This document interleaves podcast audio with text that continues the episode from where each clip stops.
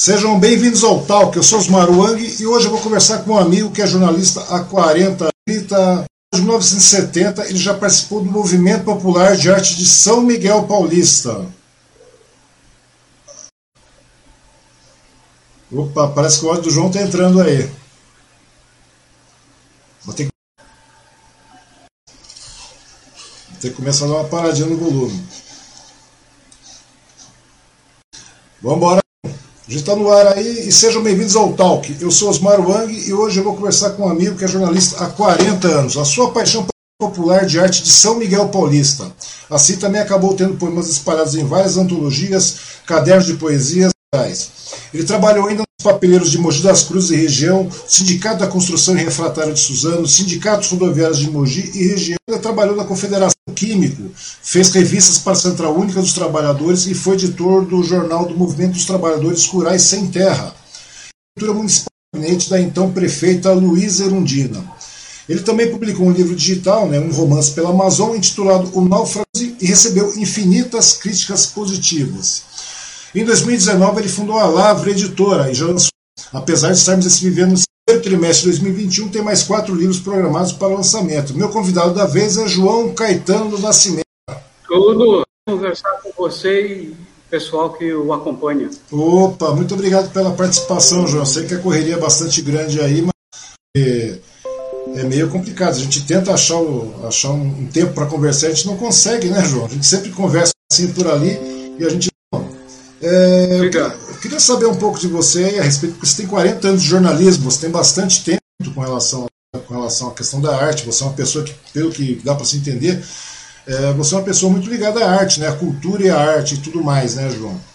E nesse meio tempo aí você acabou descambando para a literatura, não é verdade? Pelo visto, é, a arte em si, a literatura faz parte da arte também, né? Da cultura e tudo mais. Como é que você começou, João? Bom, isso acho que desde muito novo, né? Quer dizer, tempo atrás, uhum. é, sempre gostei muito de, de, ler, de escrever, essas coisas todas. Já uhum. eu fui ao jornalismo, né? Uhum. Já para estar um pouco ligado à, à arte, à literatura.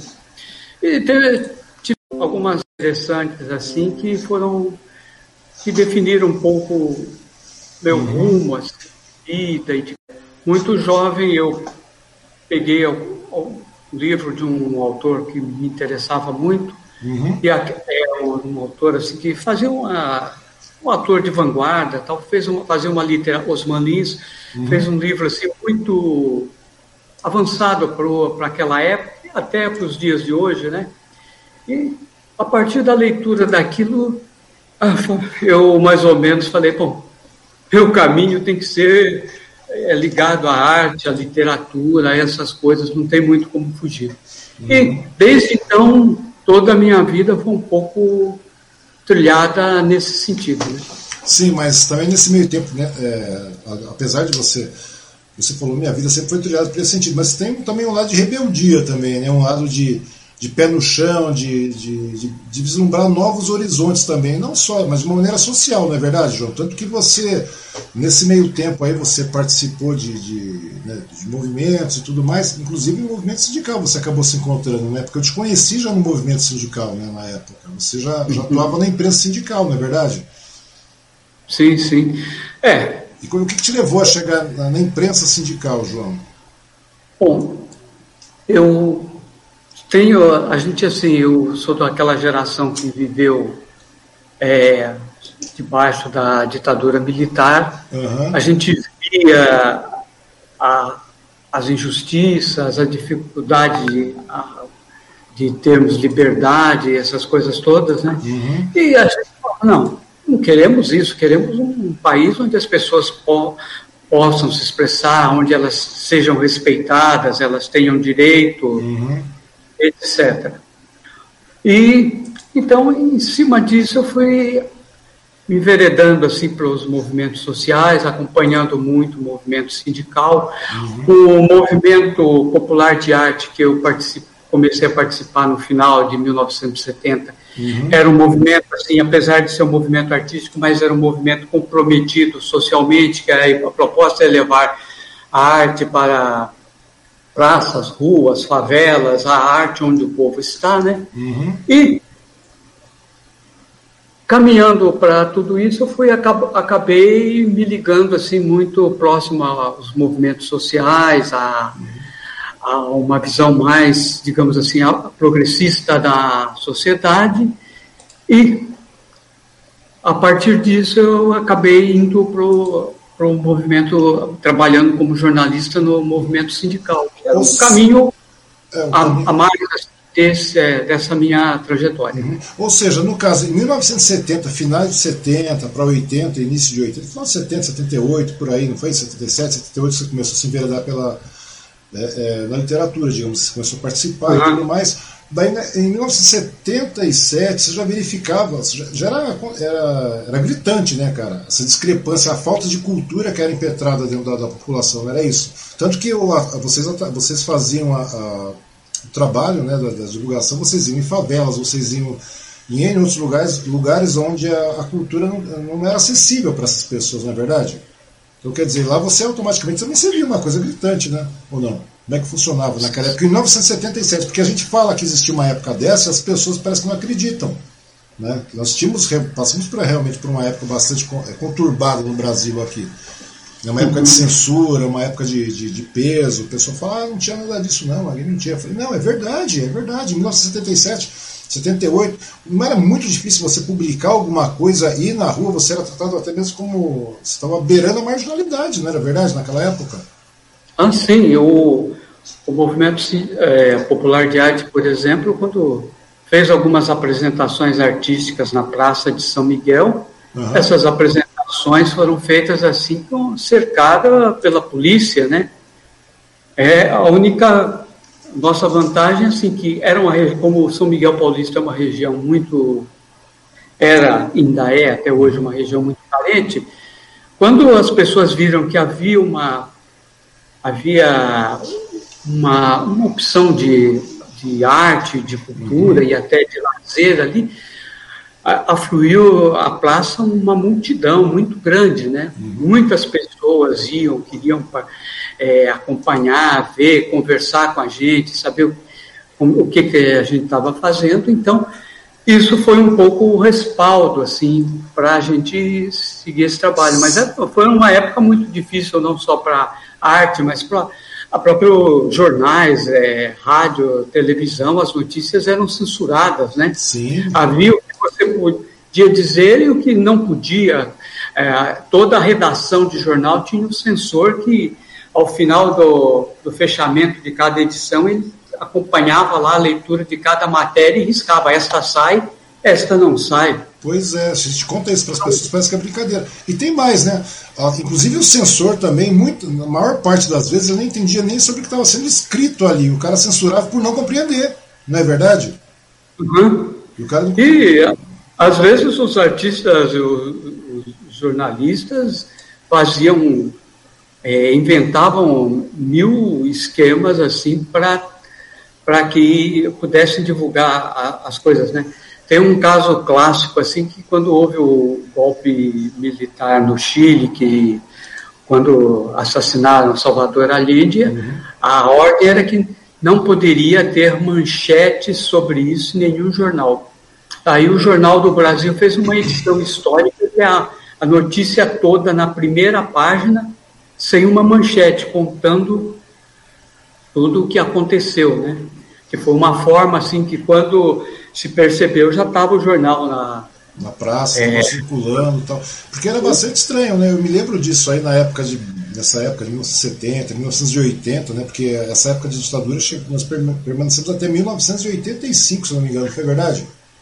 É, foi até até, até acho que o último, os dois últimos, acho que o último jornal dos últimos jornais assim a a, não, a censura abandonar foi o jornal que, que era da Cúria Metropolitana de São Paulo, ou São Paulo, que na época o cardeal, o arcebispo era Dom Paulo Evaristo Armos, né, que uhum.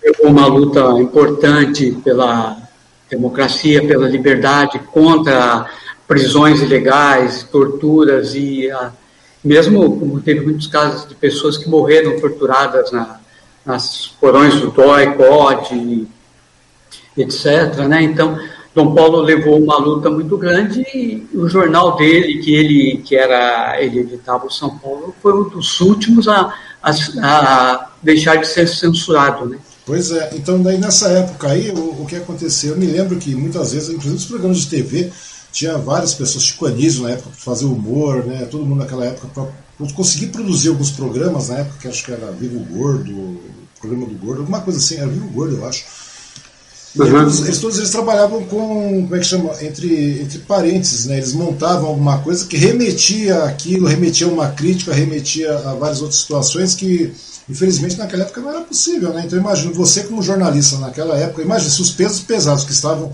diante de uma, de uma TV, tinha uma, uma, uma determinada segurança, todo mundo foi, determinado porte, peso, cara, eles já eram massacrados. Imagina vocês aí que estavam no movimento, né?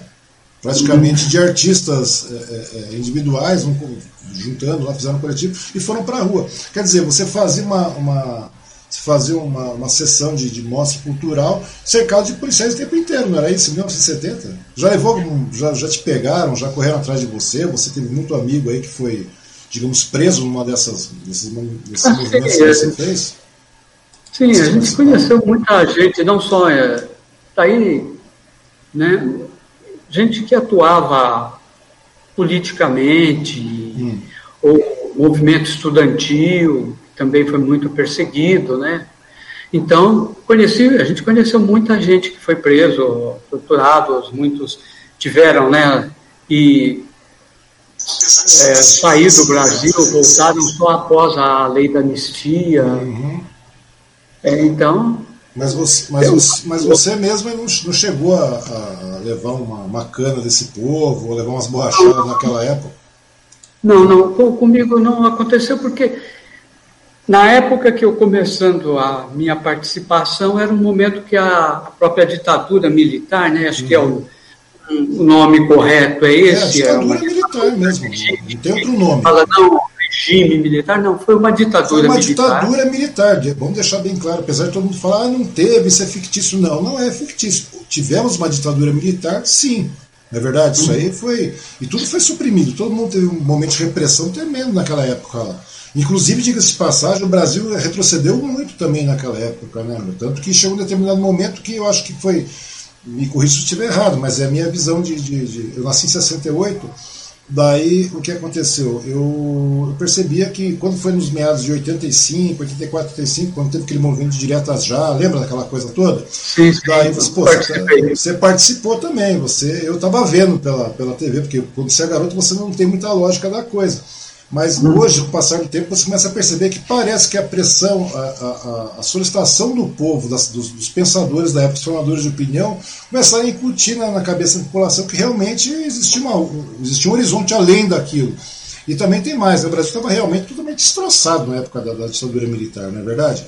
Tanto que sim, parece, que os, parece que os militares literalmente abriram mão da brincadeira. Falaram assim, não, vamos abrir mão para ver o que vai acontecer. Tanto que, o, se não me engano, o Figueiredo fala, vocês não vão ter saudades de mim não sei o que do nosso governo. Mas não é bem assim, não, cara. Na realidade, eu acho que daí eles abriram mão e a população é, é, é, começou a tomar um movimento e tal. Porque na realidade eu acho que chegou uma hora que o, o, os próprios militares eles abriram literalmente mão mesmo do negócio. Falaram, ah, deixa aí, vamos ver o que vai acontecer. Uhum. Acharam que o Brasil não teria é, norte. Realmente, passamos aí depois, acho que bem umas três décadas para colocar o negócio no eixo para descambar de novo agora, né, cara? Uhum.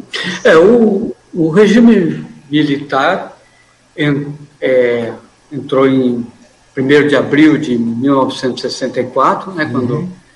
é, deram um golpe e derrubaram João Goulart, que era o presidente eleito. Uhum. É, foi, houve, um, houve um, um golpe que surgiu assim, com apoio de setores é, da, classe, da classe média, setores conservadores da sociedade e tal, que deram o aval para que eles entrassem. Boa parte desse pessoal, como é, que apoiarem, principalmente assim políticos assim mais à direita que apoiaram o golpe, achavam assim que dali a dois anos eh, os militares sairiam do poder, entregariam para os civis. Por exemplo, Carlos Lacerda apostava tudo que dali a dois anos ele, ele abri, os militares abririam mão. Ele seria finalmente o que ele sempre quis e nunca conseguiu na vida dele, ser uhum. presidente do Brasil. Então. Só que eles assumiram, depois que você assume poder, poder é ou você tem mecanismos para ele mudar, ou se você dá o poder na mão de quem ainda tem o controle da, da arma, é difícil o cara não, com o poder, com as benesses, com os benefícios, com as facilidades que o poder traz, uhum. eles não quiseram entregar e ficaram até 1984. É, eles não entregaram, é. poder, eles não entregaram poder, teoricamente, entregaram a, a, a, presidência, o poder e tudo mais, a direção do Brasil, mas foi, um, foi uma ditadura nesse período, foi um período totalmente entreguista, né, João? Sim, sim. Naquela época é. foi uma coisa bastante entreguista, tanto que o Brasil virou um frangalho, né? A nação inteira sim. foi totalmente destroçada. Sim, é, houve um, uma ilusão num primeiro momento, uhum. depois uma, adotaram uma política de grande concentração de renda, a pobreza, que já sempre foi grande no país, ela aumentou. Uhum. E assim eles conseguiram se manter por esse período todo, graças a uma a censura, a repressão política, a repressão. Verdade, quer dizer, naquela época a repressão era tamanha. Porque hoje, pô, a gente está com 50 anos, né? Eu estou com 51 anos. E, muita coisa, cara, é inacreditável como a pessoa, as pessoas esquecem da história, né, cara? Você vai falar a respeito disso para as pessoas, elas acham que não, que elas estão querendo. E eu acho que é até um tanto quanto meio que inadmissível a pessoa achar que isso está legal nesse momento. Voltar, sabe, quando você tem uma sequela de, de, de uma, uma, sombra, um vulto, alguma coisa que, tá, que parece que te leva novamente para esse mesmo caminho, a galera parece que aplaude, acha que isso é legal, acha que ué, agora vai, agora sim estamos no caminho certo. Não, nós não estamos, cara. Na realidade, você vê por aí a repressão, o descaso, só que de maneira, parece que agora marqueteira, mas continua a mesma pegada, cara. Mas a única coisa que nós temos aí, parece que a gente vive um golpe à prestação, essa é a grande verdade. Eu, na minha opinião, é isso. Eu já até falei a respeito disso várias vezes que acabo escrevendo no Facebook. Parece que atualmente a gente vive um golpe à prestação. Não é verdade? A gente vive um golpe Sim. na democracia à prestação. Sim, a, a, a gente que acompanhou todo aquele período da campanha pra, das diretas e todas aquelas coisas, eu pelo menos como tenho esse erro, assim, de às vezes ser um pouco otimista demais. Eu acreditava uhum. que o caminho do Brasil seria com tropeços, com problemas, mas seriam caminhos de avanço, de melhoria, de, de caminharíamos sempre um regime de liberdade, de, de respeito às opiniões diferentes, uhum. um regime civilizado, é, politicamente, é, que as pessoas respeitassem uma a outra, que, e, e, de repente você vê que tudo isso parece que a gente está. Tem gente flertando com, um passado. Exatamente, cara. Um passado hediondo, digamos A gente viu assim quando tentavam é, naquelas algumas manifestações, quando ainda a Dilma era presidente, gente Isso. falando: queremos a volta dos militares. É, Olha, cara, a volta tem, tem, tem coisa que não tem. Volta militar, volta aí sim, volta não sei o que. Cara, não, é, existiu muita corrupção é, durante o governo militar. Um jornalista que ainda está na ativa, Ricardo Couto, uhum. fez na, na época, acho que na década de 70, para o jornal o Estado de São Paulo, um jornal insuspeito, fez uma uhum. reportagem sobre corrupção na área militar e teve que, quando saiu, conseguiram publicar algumas coisas e ele teve que sair do, do até do país, assim, porque é, foi a primeira grande denúncia, assim, porque era tudo fechado. A, a é. corrupção é. muito grande, mas só que Ninguém podia a, denunciar. A, corrupção, João, era uma coisa devastadora naquela época. Só que, como você mesmo falou, naquela época era borrachada, era tiro, era prisão, era não sei mais o que, etc e tal. E daí, né, em cima disso aí, você reprimia tudo, toda e qualquer informação. A censura servia exatamente para isso também. Tanto que teve muita ação externa no Brasil, teve muita, muito entreguismo, muita coisa, tanto que o Brasil literalmente ficou quebrado, você sabe disso. A inflação é uma coisa absurda tal. E não tinha muita lógica de, de, de, continuar vivendo. Inclusive, foi, acho que foi em 85 mesmo, devido a isso, que, que até mesmo os militares não sabiam mais o que fazer. Eles achavam que aquilo estava destruído, largou a mão e toca, dane-se, deixa na mão do brasileiro, brasileiro que se foda, que se virem agora. E na realidade parece que foi mais ou menos isso. Só que o legal, cara, é que desse, desse dessa galera, desse pessoal aí, tinha alguns formadores de opinião, tinham não, tinham, tinham vários formadores de opinião, que é onde você come, parece começava a nortear o negócio, né? Você lembra teve aquele movimento com vários artistas e tudo mais, que as pessoas não uhum. se lembram disso, né, cara? Hoje eu fico, como você falou, você pega em 2013 lá na época, na época do passe livre, aquela história do passe livre, tudo bem, vamos, vamos nem questionar o PT, porque eu acho que, como eu falo sempre, a questão de omissão mesmo do brasileiro, o brasileiro não, não, não o brasileiro se acomoda e não sabe cobrar. Quando o brasileiro não cobra, quando ninguém cobra nada, quando você não cobra, não interessa quem está no poder. Obviamente as mazelas vão acontecer. Mas o gozado é que, até porque demonizaram apenas o, a, a, corrupção, sempre foi. A corrupção é, é, é, é sistêmica. A corrupção tem em todos os partidos. A única coisa, a única maneira que nesse momento, para nós podermos vivenciar esse golpe de prestação, digamos assim, é, parece que a única coisa que está sendo demonizada foi o PT. E não é isso, cara. Você concorda comigo? Então, quer dizer, nessa brincadeira, a corrupção existiu em todos, em todos os momentos, inclusive no governo, né, no governo militar, na ditadura militar, né, durante essa ditadura militar. E as pessoas parecem que não acreditam mais nisso. Né? Então, eu às vezes fico pensando, se não forem essas pessoas pensantes aí, é, se torna complicado. Inclusive você é uma delas, né? Que você, desde cedo, você, depois de 80, né? Em 80 você já estava na, na, na, área sindical, que era uma área. Porque chegou um determinado momento que o Brasil estava em frangalhos. Então, quer dizer, se tivesse um sindicato para organizar a situação, o, o, os trabalhadores literalmente já seriam, seriam mais massacrados do que já foram, do que são massacrados geralmente, né, João? E daí você acabou é, entrando eu... nessa, nessa imprensa combativa, não é verdade? Uhum. É, eu, os, os, sindicatos, né, os sindicatos uhum. com o golpe de 1964, eles foram é, muito perseguidos. Uhum. É, muitos dirigentes sindicais foram presos, os vários sindicatos ficaram sob intervenção. O próprio ah, na região de Mogi, uhum. o próprio é, sindicato dos papeleiros teve problemas com intervenção, todas essas coisas. É, e o movimento sindical ficou praticamente assim sem poder se manifestar e tal. Uhum. À medida que a sociedade foi se reorganizando, a, foi a, a, a posição da, da a ditadura militar foi se tornando politicamente sustentável, uhum. houve toda uma reorganização da sociedade, com movimentos sociais, o movimento pela caristia que surgiu inicialmente, depois é, movimentos vários, começaram a surgir uma onda de greves uhum. é, no 1980, 81, em São Bernardo, etc. É, movimento greve de professores, greves, surgiram greves por todo o Brasil e uhum. aqueles sindicatos que estavam ou é, com, a, com aqueles velhos diretores que, se, que exerciam funções de um sindicato apenas burocrático, eles aos poucos foram sendo substituídos por, por um novo, uma nova lider, novas lideranças que estavam surgindo. Né? Uhum. Então, o movimento sindical também ganhou uma nova vida a partir da década de 1980.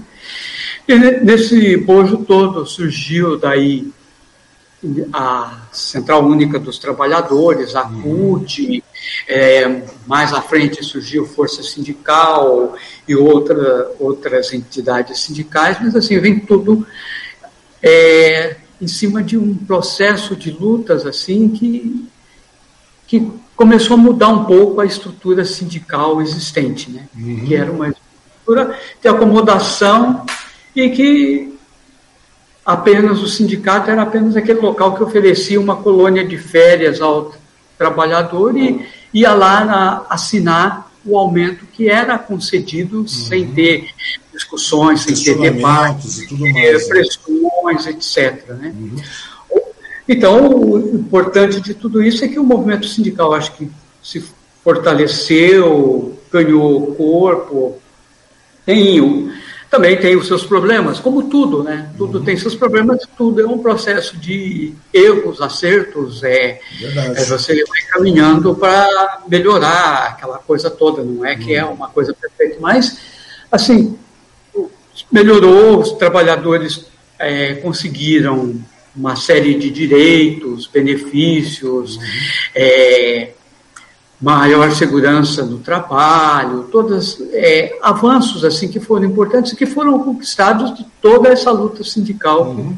que veio desse período até os dias de hoje. Né? Então, e na década de só como acabar, estrangular financeiramente o movimento sindical uhum. e, to, e outras coisas que é dentro de uma postura assim de gente que está flertando, querendo acabar com a democracia, com as conquistas de liberdades civilizatórias que nós tivemos. Né? Conquistamos esse Isso período é, é extremamente preocupante. Um detalhe, João, voltando agora no, no, na questão de, na década de 80, quando se teve uma reformulação dos sindicatos tudo mais, foram reinventados praticamente, né? Daí nessa uhum. hora começou a entrar a imprensa, não entrou?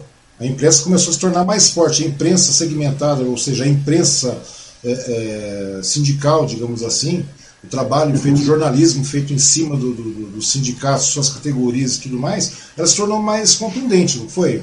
Ela se tornou uma maneira de. de porque nós não, em 80 nós não tínhamos nenhuma maneira de divulgar informação a não ser através dos jornais do sindicato. Uhum. Como, é, como, é, que foi nessa época para vocês é, entrarem nesse segmento aí? Porque, na realidade, era uma coisa que você, na realidade, não participava. Você acabou participando levado pelas mazelas que você acabava vendo e tudo mais e por esse lado de, de, de, de, justiça social, que eu acho que é uma coisa lógica, que todo ser humano de bem, realmente de bem, tem que ter. Não é verdade? Não é esse cidadão de bem que a gente ouve falar hoje, é todo cidadão de bem que realmente é, é, tem solidariedade para com o seu próximo, pensa de uma maneira na coletividade, aquela coisa toda, você passa a ser levado por isso. Tanto que você acabou chegando nos sindicatos, né, na, na, e acabou tocando a imprensa, a imprensa sindical, de vários, de vários sindicatos e tudo mais. E como é que foi esse começo para você implementar esse tipo de conteúdo, João, numa época que nós não tínhamos isso, nós não tínhamos internet, não tínhamos nada, então nós tínhamos que, chegar, tinha que arranjar uma maneira de chegar até aquele trabalhador, até aquele, a, a, aquela pessoa. Como é que vocês faziam isso? Bom, eu comecei assim, na, entrei na imprensa sindical já em meados da década de 80, acho que é 1986, eu fui, fui é, fiz um primeiro trabalho, foi para o Sindicato dos Papeleiros de Mogi das Cruzes. Uhum. É, eles havia uma nova diretoria havia ganho entidade há dois, dois anos antes uhum. e estavam rearticulando todo trabalho sindical, todas aquelas coisas, e estavam também mexendo na própria imprensa sindical. O começo, por exemplo, contar o caso dos papeleiros, aquela forma assim, a mais improvisada. Hoje, até parece é até engraçado quando a gente lembra. Né? É, a gente, eu fazia o texto numa máquina de escrever elétrica, uhum. que era o que nós tínhamos praticamente de mais sofisticado. A gente fazia o texto. Esferas, não era uma esfera? Era uma esfera, isso. tinha uma esfera, tal, tal, tal. É, isso bastante. mesmo, né? É, daí a gente pegava, depois do texto pronto, a gente pegava, tirava um xerox dele com uma pequena redução Uhum. E eu já escrevia de forma que, quando desse a redução, dava para a gente dividir em colunas numa folha de sulfite. Uhum. Aí eu montava as colunas, a, a, gente já deixava, quando fazia o texto, deixava um espaço para uma ilustração, que tinha sempre um rapaz que passava no sindicato, via o que estava precisando, ele fazia ali na hora a ilustração, uhum. a gente copiava a ilustração, reduzia também um pouco numa, numa máquina de xerox e tal, e fazíamos os títulos. Uhum. Os títulos eram feitos com umas tais letras offset, que eram. A gente comprava um. A letra 7, chamava-se letra 7. É. Você rabiscava, é, colava, é, e, e dava errado. Você pegava o Formava, aquela coisa toda, depois uhum. era gravada uma chapa, aí a gente limpava as impurezas daquela chapa e depois era rodado no mimeógrafo. É, é no, no offset. No offset, é, offset, no offset pequeno, no offset pequeno, no offset de uma cor, né? É. Naquela época era de uma cor. Porque. Isso. E quanto tempo você ficou? Daí vocês foram melhorando. Mas como é que era a aceitação do, do, do pessoal do sindicato, o pessoal que era sindicalizado? Como é que o pessoal via isso aí? Porque isso aí foi início de 80, não foi? Foi, foi 80, 86 quando eu fui. 86. Acabou a é. ditadura, 85 acabou, o João já estava trabalhando na imprensa, uhum. escrevendo. E como é que foi a aceitação do. Porque o sindicalizado, a pessoa que era sindicalizada, ele não, não tinha acesso a esse tipo de informação nas mãos, né? Ele tinha não, de uma maneira muito fragmentada. E como você falou, era um, um, sindicato de fachada, digamos assim, né? Os demais sindicatos, uhum. a maneira de trabalhar dos sindicatos era uma coisa de fachada. Ou seja, o cara ia lá, entrava, tinha lá um clubezinho, alguma coisa, ele pagava uma, uma taxa extra, ou tinha uma, um valor, sei lá como é que era e daí o cara não questionava aumento, o cara não questionava melhoria, o cara não questionava. Na verdade não tinha nada. Daí quando você uhum. chegou, quando chegaram, não você, mas quando a imprensa mudou, quando a imprensa entrou nos sindicatos nessa reformulação na década de 80, como é que foi a receptividade desse povo, do pessoal que era sindicalizado? Eles falaram, opa, a gente tem isso, a gente eles começaram a ter, ter ciência dos seus direitos naquele momento? Como é que foi o negócio? É, é todo um processo já de de debates é, do movimento sindical, uhum. havia já uma certa, muitos locais havia organização de base no local de trabalho, tudo isso, né? E a imprensa, quando surgiu, apesar de ser tudo feito assim, por exemplo, toda essa simplicidade, mas tinha uma coisa, era, a gente tratava de, de temas uhum. muito presentes ao cotidiano das pessoas. É, quando eu fazia uma matéria, por exemplo, para Suzano, era um, era, teve um peguei assim, fiz muitos acidentes e, e alguns com mortes, uhum. acidentes no trabalho com mortes, que ocorreram muitos acidentes naquele período na, na CIA Suzano. A, gente denunciava, mostrava o que, o que, que aconteceu, por que, é, por que, que aquilo estava errado, quais as medidas de segurança que faltavam. Então, tudo isso era recebido porque era, uma era, uma, era uma informação. A gente tinha, já, quanto jornalista, a gente já era jornalista profissional, uhum. tinha a preocupação de dar informação é, verídica, né? né? É, tudo que era publicado ali tinha respaldo, não era nada inventado, tinha, uhum. tinha o porquê. Quando você falava, não, isso está errado por quê? Porque nós tínhamos o, apresentávamos como é que era o método correto que deveria ser de trabalho, o que é a norma de segurança, uhum. as normas de segurança mesmo da época é, diziam, todas essas coisas. Então, e denunciávamos opressão da fábrica, mal, maus chefes, todas essas coisas. Então, tinha uma receptividade muito grande, era as pessoas identificavam muito aquilo como ah, esse é o nosso jornal, é a nossa comunicação. Havia uhum. muito isso, que era uma coisa muito interessante, né? que o movimento sindical não pode deixar esse tipo de coisa perder, porque tem muito aquela coisa, essa é a nossa publicação. Uhum. E, nessa hora, e, nessa, e nessa hora o, o, trabalhador se identificava piamente com, a, com, a, com as solicitações, com a com as realidades que eram mostradas, com os direitos, com os deveres tudo mais que eram apresentados naquela época. E aí, só um detalhe, como é que o empresariado na década de 80, João, década de 80, recebeu o novo sindicato, cara? Sindicato com imprensa, sindicato esclarecido. Como é que foi a receptividade do empresariado agora? Porque, legal, o sindicalizado ele pegou, ele se ligou que, que, que ele tinha direitos a, a, a serem a serem, a serem favorecidos aí, e, e, o empresariado. Como é que o empresariado recebeu esse jornal do sindicato, assim, digamos, do novo sindicato. Aí que é. a bagaça pega, né, cara? é, era um, até hoje ainda, a, ainda é uma da, das preocupações, assim, a gente sabe que quando sai um jornal, imediatamente ele vai para, para os setores de, da administração da, das empresas, para as gerências, para todos esses locais. Houve conflitos no começo muito sérios, né? Uhum. Porque é, o próprio empresariado estava acostumado com, com, o movimento sindical acomodado uhum. e, de repente, ele teve que aprender também a dialogar.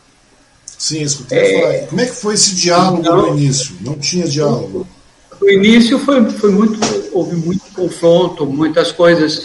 É, foi necessário a existência de muitas greves. Né? Eu uhum. entrei, por exemplo, meu, quando eu entrei para trabalhar no, no sindicato dos papeleiros, cheguei e já falei, não, você fica então, vai trabalhar e faz um boletim que estava uma greve que tinha na época da, da empresa Clabin. Sim. Ficou daí quase mais de 30 dias de paralisado, aquela coisa toda, não havia diálogo, é, é, o, patron, os, o patronato tava, não estava acostumado a ter greve, uhum. achava aquilo um absurdo e tal, e não se recusava a negociar.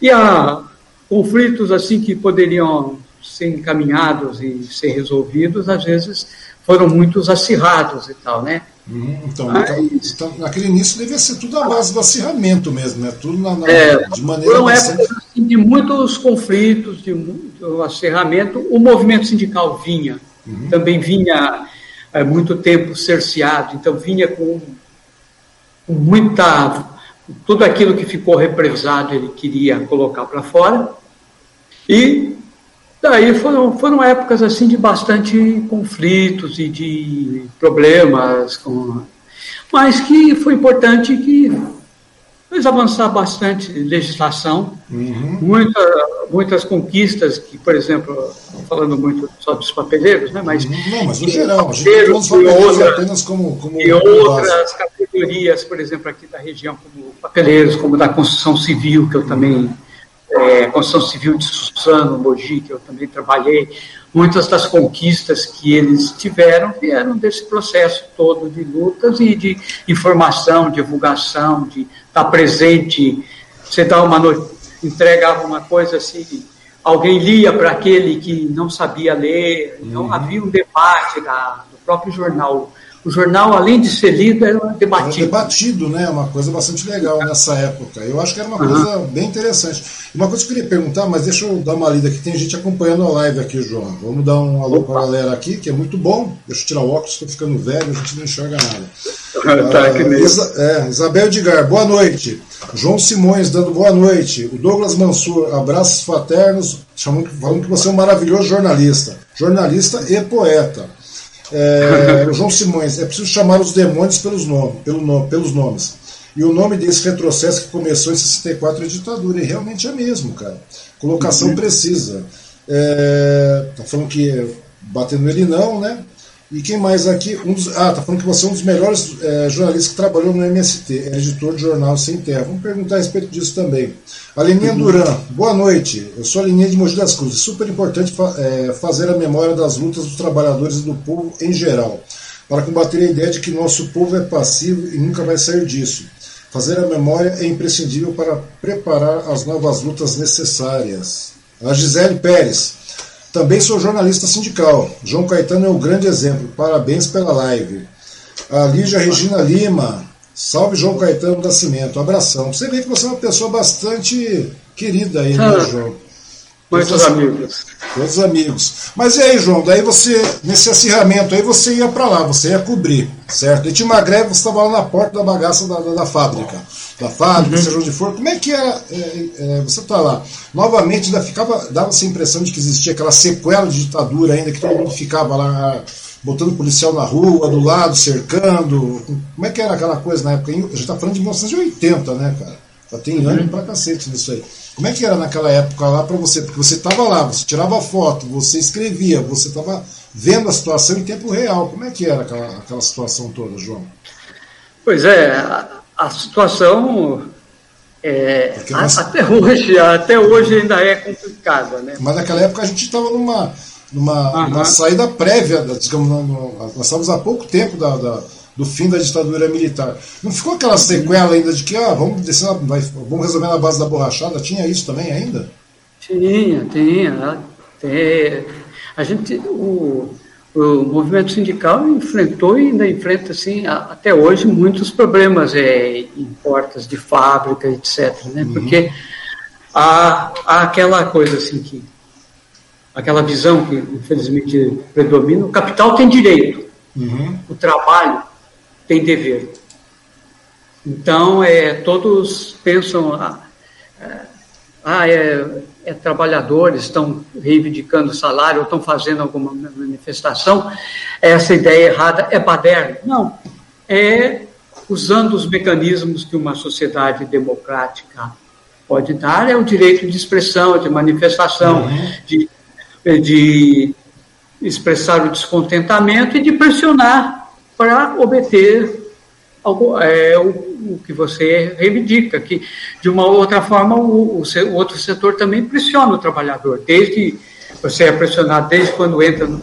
trabalho para cumprir a sua função ali direitinho e como é pressionado para você não participar de nada, para você não reivindicar e tal. Então, são pressões que existem. Né? E naquele, naquele período era muito.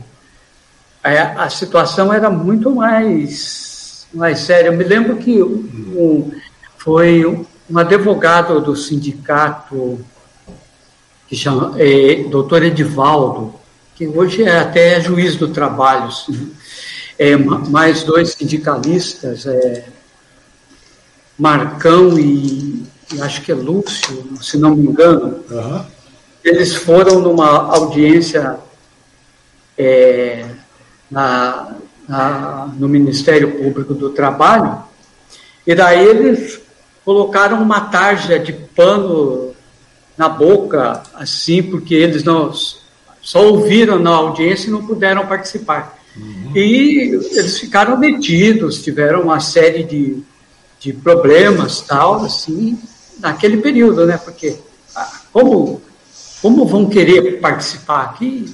Nada, vocês têm que vir aqui só para ouvir a decisão, né? Isso foi ainda nos anos 80. Você vê, pós-ditadura isso aí já, né, João? Sim, sim, então, pós-ditadura. Mas... São sequelas daquela linha de raciocínio mas, ditatorial, um, né? um dos problemas que a gente, e nós estamos enfrentando hoje, é que a ditadura, ela entregou poder, saiu e tal, mas nós não fizemos o necessário ajuste de contas com esse passado. Uhum. É, nós temos, por exemplo, alguns, alguns setores, algumas coisas assim que ainda são extremamente autoritários. Nós temos, por exemplo, a questão da nossa polícia. Uhum. A nossa polícia é extremamente ineficiente, ela tem pouca capacidade assim de lidar com o cidadão e seus direitos e é ineficiente também no combate ao crime, porque ela tá, ela só sabe chegar e reprimir, bater. Por quê? Quando a, quando a ditadura acabou, por exemplo, com a força pública, a polícia que era a força pública, e, uhum. e militarizou as polícias estaduais, é, o que prevaleceu? Que a visão da, da, da polícia é aquilo que a polícia é para combater agitação, é para colocar repressão, ordem. Para repressão. É, uma polícia feita para reprimir. Uhum. E quando, na verdade, a polícia é um, uma, um organismo de dar garantia, segurança para a sociedade. Uhum. E é, as, é, as pessoas às vezes têm mais medo de ir, é, de falar com a polícia do que com um bandido, às vezes, porque quando ele vai no, em qualquer local da polícia, os direitos dela é, não são respeitados. Se é uma pessoa simples, ela é humilhada, ela é colocada ali como. entra como de antemão já suspeito e tal. Quer dizer, todos esses ah, e principalmente assim, questão da polícia militar, essa militarização da polícia uhum. é um problema assim que deveria ter sido resolvido. É, nós temos as polícias estaduais, mas que elas funcionassem como uma polícia de é, garantia de direitos ao uhum. cidadão, direitos desde ele protegê-lo antes de criminosos, mas também que ele fosse respeitado nos seus direitos, né? Mas nós temos uma polícia que é feita assim apenas para reprimir, que vai depois do fato consumado, né? Uhum. Depois que o crime é feito, que a pessoa é morta, daí aparece quatro, cinco carros de polícia, todos de arma em punho, quando, ou se você é assaltado depois que, que a coisa aconteceu é que então uma polícia preventiva, uma polícia é exatamente mais isso perguntando na questão da uma nova, polícia preventiva, mais moderna, é uma polícia mais antenada com a, com a, com a, com a realidade Com a pós, é com a sociedade, com uma, uma polícia Uhum. mais antenada com a sociedade, uma polícia desgarrada daquela época ditatorial, né? Porque nada mais é do que continua sendo ainda uma sequela da, da, da- da questão da ditadura Uhum. isso aí. Nesse meio tempo, João, é, agora que a gente está vendo, né, que a gente tá, parece que, você mesmo falou, a gente- parece que o Brasil voltou, uma parte da população brasileira começou a flertar com, com esse obscurantismo que, que existia, que nós passamos aí. Como é que você vê? Nós ficamos, pô, saímos da ditadura, ficamos 30 anos até normalizar nossa economia, acertar nossos, nossos, nossos pormenores aí, para a gente poder entrar, globalizar e trabalhar, se tornar um expoente mundial e tudo mais. Agora a gente está começando, parece que a gente está com um pé no retrocesso já, né? Escaladamente, todo dia você retrocede algum, um pouco, sabe? Você retrocede um pouco mais.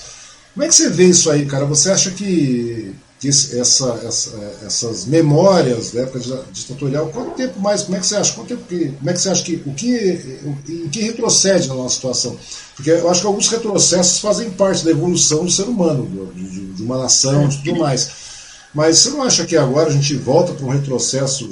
Você falou, pô, a gente deveria se livrar de algumas coisas, remodelar algumas outras para voltar, né? É, Voltar para uma nova para uma nova situação, né? Nós não temos mais uma ditadura, nós estamos vivendo uma democracia. Você não acha que esses retrocessos que nós estamos vivendo hoje, esses, esses flertes, né? o obscurantismo aí que nós temos visto pela presidência e todo mundo aí, você não acha que isso aí vai, vai atrasar muito o nosso progresso para nos livrarmos desses obscurantismos aí de vez, João? Pois é. Acho que o efeito mais perverso e imediato que nós estamos vendo dessa, desse retrocesso é a, essa relação do governo federal, de Bolso, Bolsonaro, é, do ministro da Saúde, do, é, com essa pandemia. E nós estamos aí com mais de um número pegando absurdo aí. 240 mil óbitos, né? Estamos É. pegando 240 mil óbitos, não temos nem hoje, depois de muita negação com relação à vacina, nós temos aí 2% da população brasileira vacinada. Ou seja, nesse pique aí, a gente vai ter mais. Daqui a quatro anos vamos estar vacinando o pessoal na primeira leva, né, cara? Então, É, lógico. e uma, uma coisa revoltante é assim que, graças ao, ao, às organizações nossas eh, da área de saúde, ao SUS, Uhum. nós temos assim, tínhamos, e o Ministério da Saúde contava com profissionais competentíssimos, capazes assim de, primeira coisa, de definir toda uma infraestrutura de vacinação para o país inteiro Pois é. havia ah, esse, a gente com esse conhecimento, com esse know-how, mas que foram praticamente assim Foram descartados. Foram dizimados, literalmente, como se não existisse. Porque nós tivemos, eh, nós tivemos surtos de H1N1, lembra disso? Tivemos aí, pô, tivemos uma vacinação em massa, nós chegamos, pô, temos uma- um programa de vacinação, de imunização reconhecido no mundo inteiro, que agora Sim. parece que foi literalmente destroçado, né? Ninguém conhece. E Nós, nós temos assim até é, institutos com conhecimento científico que poderiam estar até pens, ter trabalhado criar a nossa própria vacina. é. A Índia, a Índia está criando, a- criou a vacina deles. O Brasil, com todo esse conhecimento que tem, com essa, com essa imensidão que tem, teria, ou se não criasse, que pelo menos tivesse tido é, a seriedade de tratar, a primeira coisa, uma pandemia séria como, como ela deveria ser tratada, não com brincadeira. Pois é, com chacota, com deboche. Então, É, com você- deboche. com Uma deboche. política, e daí a gente tem que falar, é uma, a política de Bolsonaro é uma, foi uma política genocida contra o povo. Uhum. E ele é o genocida maior e é isso. Não, porque é, essa é a depende, verdade. todo mundo depende de tem. norte, todo mundo depende de norte, não tem jeito. Uma, uma, uma nação depende de um norte. Tem, se você chegou um tempo atrás aí que eu calculo da seguinte maneira: pô, passamos o primeiro ano com PIB ridículo, com nada de mostra, como se o cara tivesse campanha no primeiro ano o tempo inteiro da, da- da pós-eleição, após a sua eleição e tal.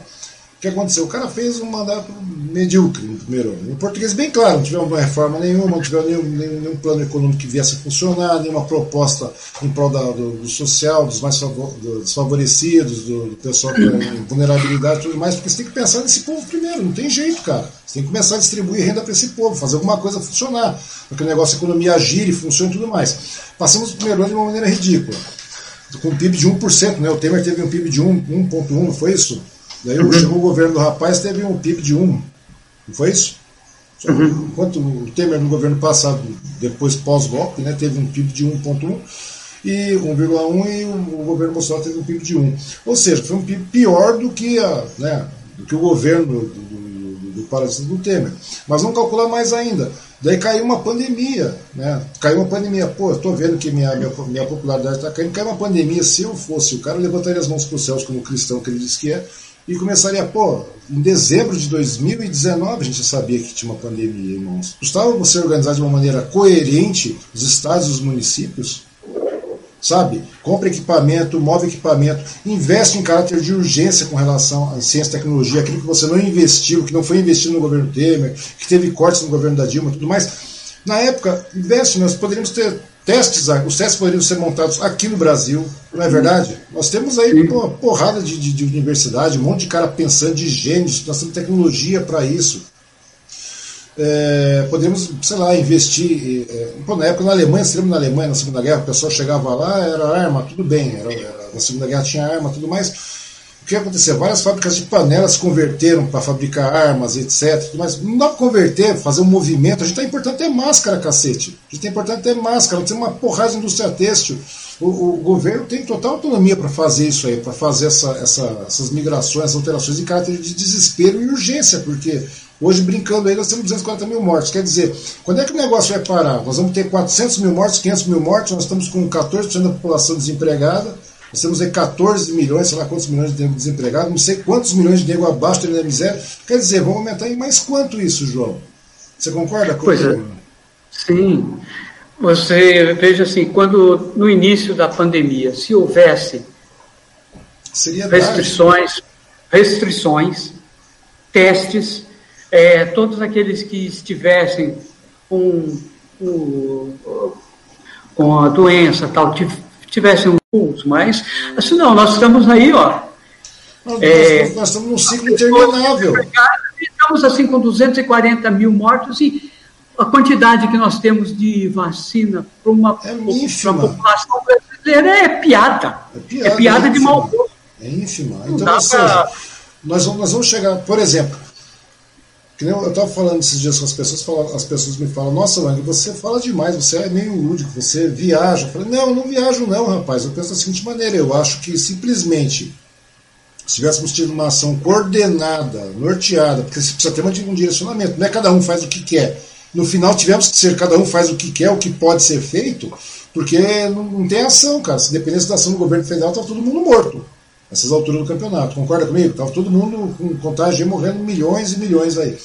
O que acontece, João, de, de, com esses pequenos lockdowns, pequenas brecadas que nós tivemos dos governos estaduais, nós estamos aí beirando 10 milhões de, de contágios, né, de, de, contaminados, mais o, o, o 240 mil mortos. Ou seja, se tivesse feito se nós tivéssemos norteado isso aí, até questão do auxílio emergencial, paga o auxílio emergencial de maneira correta durante. Se, se, se você tocasse três meses de auxílio emergencial, você conseguiria controlar a pandemia, conseguiria, é claro, com a ação do governo, obviamente, se o governo tivesse uma parte dele. Em três meses você controlaria isso aí, daria um break, porque você pararia literalmente com, com, com tudo mais, funciona só o básico necessário, etc e tal mas hoje, nós estamos com uma economia retomada, cara. A gente estaria trabalhando de maneira normal, com, com distanciamento e tudo mais.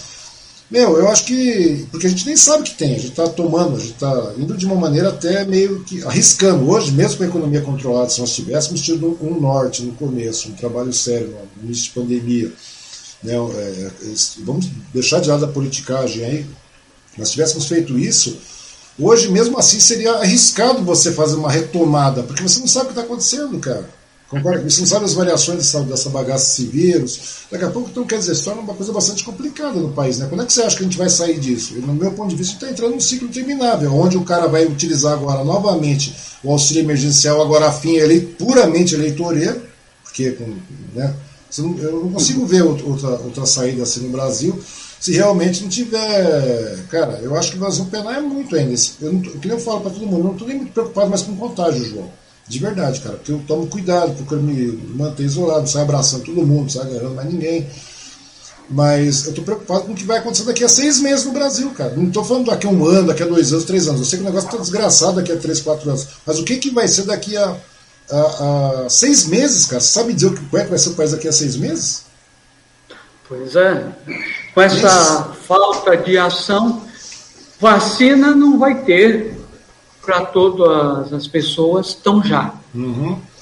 Então, então, Se, se a gente, sendo otimista, muito otimista, a gente diria, ah, quem sabe pelo menos 60% da população vai estar vacinada até o fim do ano? Hum, Será? Eu acho, eu acho, que não. Eu acho que não. Mas eu também. Eu acho que nós, nós, nós, vacinamos aí em, em, um mês, vacinamos 2% da primeira dose. Cara, eu não sei, nem, nem para a segunda dose nós temos. E só um detalhe, é. João, você que continua atuando no, no, no, jornalismo, no jornalismo de sindicato, no jornalismo sindical, me diz uma coisa, esse tipo de raciocínio é, é, obscurantista começou a entrar no meio dos do sindicalizados? Como é que está sendo esse negócio?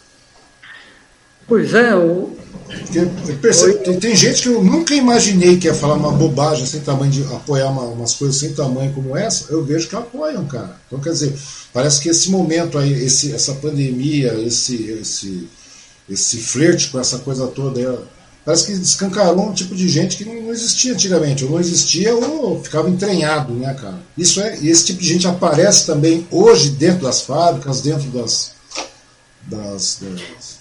Infelizmente sim.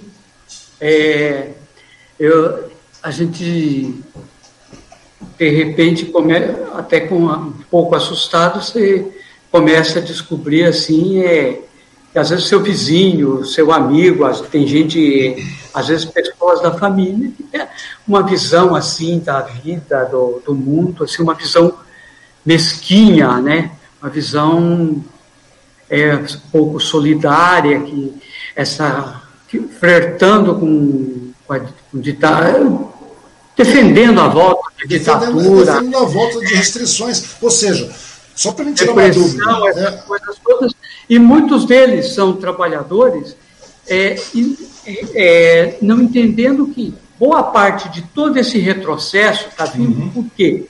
Porque setores da classe dominante estavam insatisfeitos com os mínimos avanços sociais que o Brasil estava tendo. Então. E é uma das razões de a gente estar tá tendo todo esse retrocesso que começou com o Temer, que veio para fazer um, reformas, é, é, é, congelar gastos com educação, com saúde, uhum. etc., para ter dinheiro em caixa para satisfazer, basicamente, setores principalmente no grande setor bancário, que é o que. Agora, quando você está com problemas aí com. É, o governo nega auxílio emergente, está querendo negar auxílio emergencial para as pessoas, mas ele tem verbas para atender demandas, demandas do setor bancário. Setor bancário. Seja, Quer dizer, é, foi, foi, uma fortuna para o setor bancário tão logo no início da, da, da da liberação do, do, auxílio emergencial, né? Foi uma fortuna, literalmente, para os bancos, não foi isso? Foi uma fortuna para os bancos. Foi, foi. Enquanto isso, o, o, o, o Posto Ipiranga falava, o Paulo Guedes falava que ah, vamos ver um auxílio de 200 reais, não sei mais o que, tá, tá, tá, tá, tá, tá, tá. Cara, se não fosse realmente a oposição bater um pouco em cima, e olha que não foi nem tão é, é, é, efusiva, para jogar para 500, daí de uma forma popularesca, de uma forma né, popularesca, apelando para o populismo, vai o governo manda 600 pau, 600 reais, que, meu, para, é ridículo isso. Mas tudo bem. Ou seja, se não fosse nada disso, cara, hoje você não precisa de muito, cara. Você pega hoje só o que o cara comprou lá, o cara comprou o Congresso com uma porrada, né? O cara investiu 2 bi, foi 2 bi que o cara investiu lá. O cara investiu 2 bi pouco para comprar o Congresso e tudo mais. Meu, e você está negando auxílio emergencial em carta de, de, emergência mesmo, como diz o nome, cara. Porque tem muita gente que está passando fome. Hoje mesmo recebi é, pedido aqui de um pessoal pedindo comida. Não tem comida, cara. A galera não tem comida, a galera não tem trabalho, a galera não tem. Porque dá essa impressão de que o Brasil faz mil maravilhas. E não tá, cara. Daí você fica imaginando. E, e, o próprio cara que é sindicalizado, ele não consegue ver isso muitas vezes. O próprio cara que está lá dentro, muito trabalhador, ainda apoia esse tipo de raciocínio, cara? Pior que sim. Como é que Eu pode, acho que... cara? O cara está sendo arrochado ali, sem direitos, os seus direitos. Eu acho que um dos problemas assim que se tem, que acabam, acabamos tendo assim, é o problema assim com comunicação.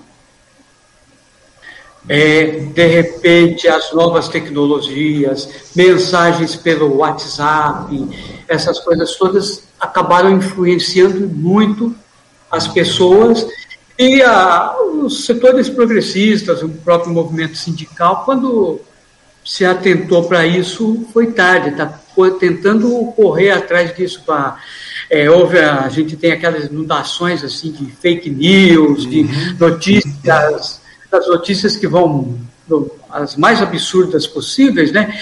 E campanhas sistemáticas assim contra determinadas lideranças políticas, sociais, sindicais, é, que correm por aí, né? Então, eu acho que nós, nós temos que trabalhar, de, de pensar seriamente o trabalho de comunicação uhum. e também o trabalho que é um trabalho que a gente tem que fazer é de educação séria das pessoas. É verdade.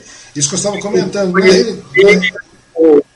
É real, a, é, é, com professores bem pagos e pre, bem preparados, que você possa pagar bem para exigir bem dos professores, para darem boas aulas, com, com, aulas preparadas, todas essas coisas, para que a gente, para que a sociedade possa evoluir um pouco diante disso, né? Uhum. E entender também que há todo um mecanismo hoje é, dessas redes sociais que a gente tem que encarar isso também de frente, o que fazer com isso, que a princípio todo mundo se encantou, nossa, é a liberdade plena da informação.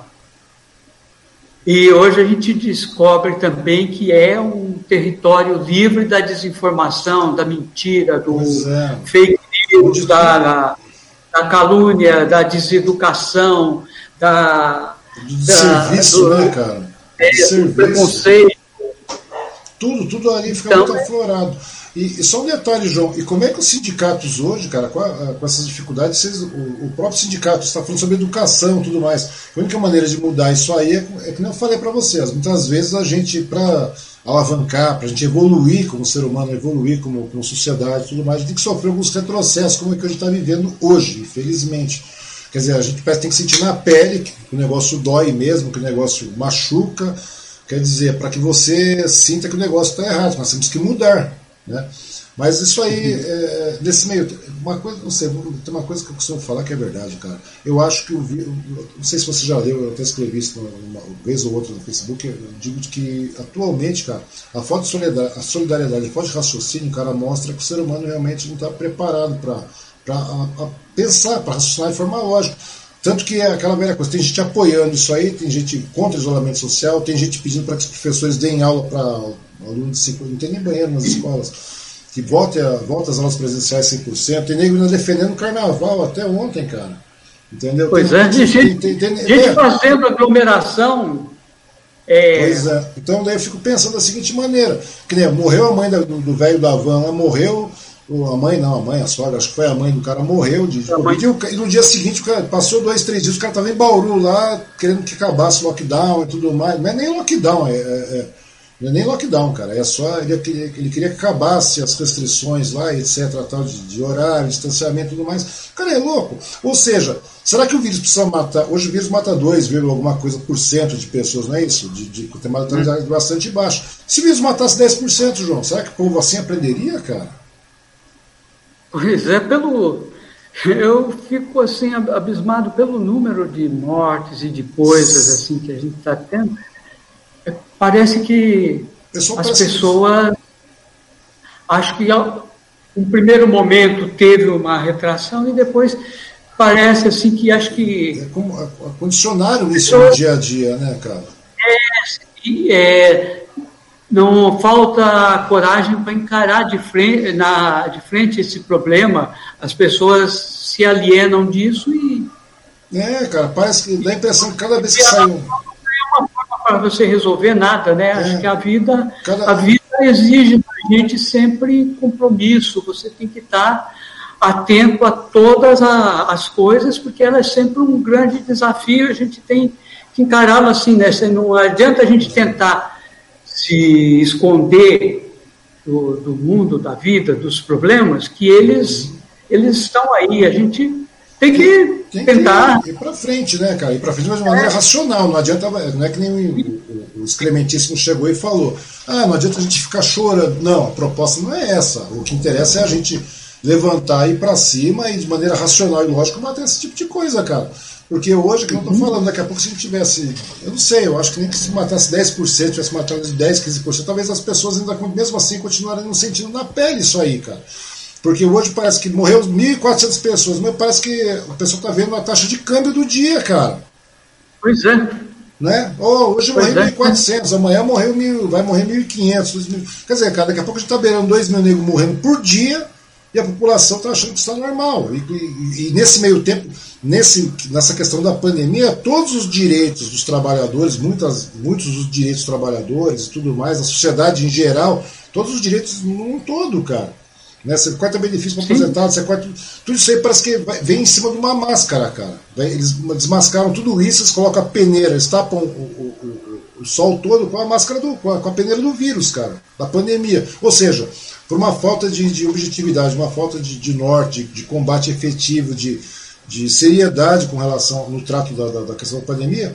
Quer dizer, todas as outras, todas as outras, os outros setores, né, todos os direitos, setores, tudo mais, são massacrados automaticamente. Você vê o número de desempregados aumentando, o número de, de, de benefícios sendo cortados, número de. Meu, é muita coisa, João. Então por isso que eu falo para você, eu não sei daqui a seis anos, como é, daqui a seis meses, como é que vai ser o país. Então eu não imagino, ainda tem gente batendo palma querendo fazer uma reeleição disso aí. Querendo colocar isso em pauta novamente, cara. Então é complicado, cara. Pois é, cara. E, o mais complicado, pelo que você está me falando, é você ter dentro do sindicato, dentro do sindicato, de sindicalizados, pessoas que apoiam isso, cara. Ou seja, Sim. quanto tempo demora para a gente tirar isso aí? Como é que essa pessoa vai ter noção de que, meu, você apoiando uma, uma, uma situação dessa, seus direitos como trabalhador são cortados, seus direitos como cidadão são cortados, são, sabe, daqui a pouco o cara tá. Não sei, deve ter gente aí, porque gente que eu nunca imaginei que falasse esse tipo de besteira fala, cara. Gente que. Pois nossa, é, rapaz. É, um, tanto os direitos cortados, a aposentadoria pois tornada é, cada vez mais difícil, as pessoas tendo homens hoje para se aposentar com 65, 66 anos no é, mínimo. Cara, isso aí foi todo, absurdo.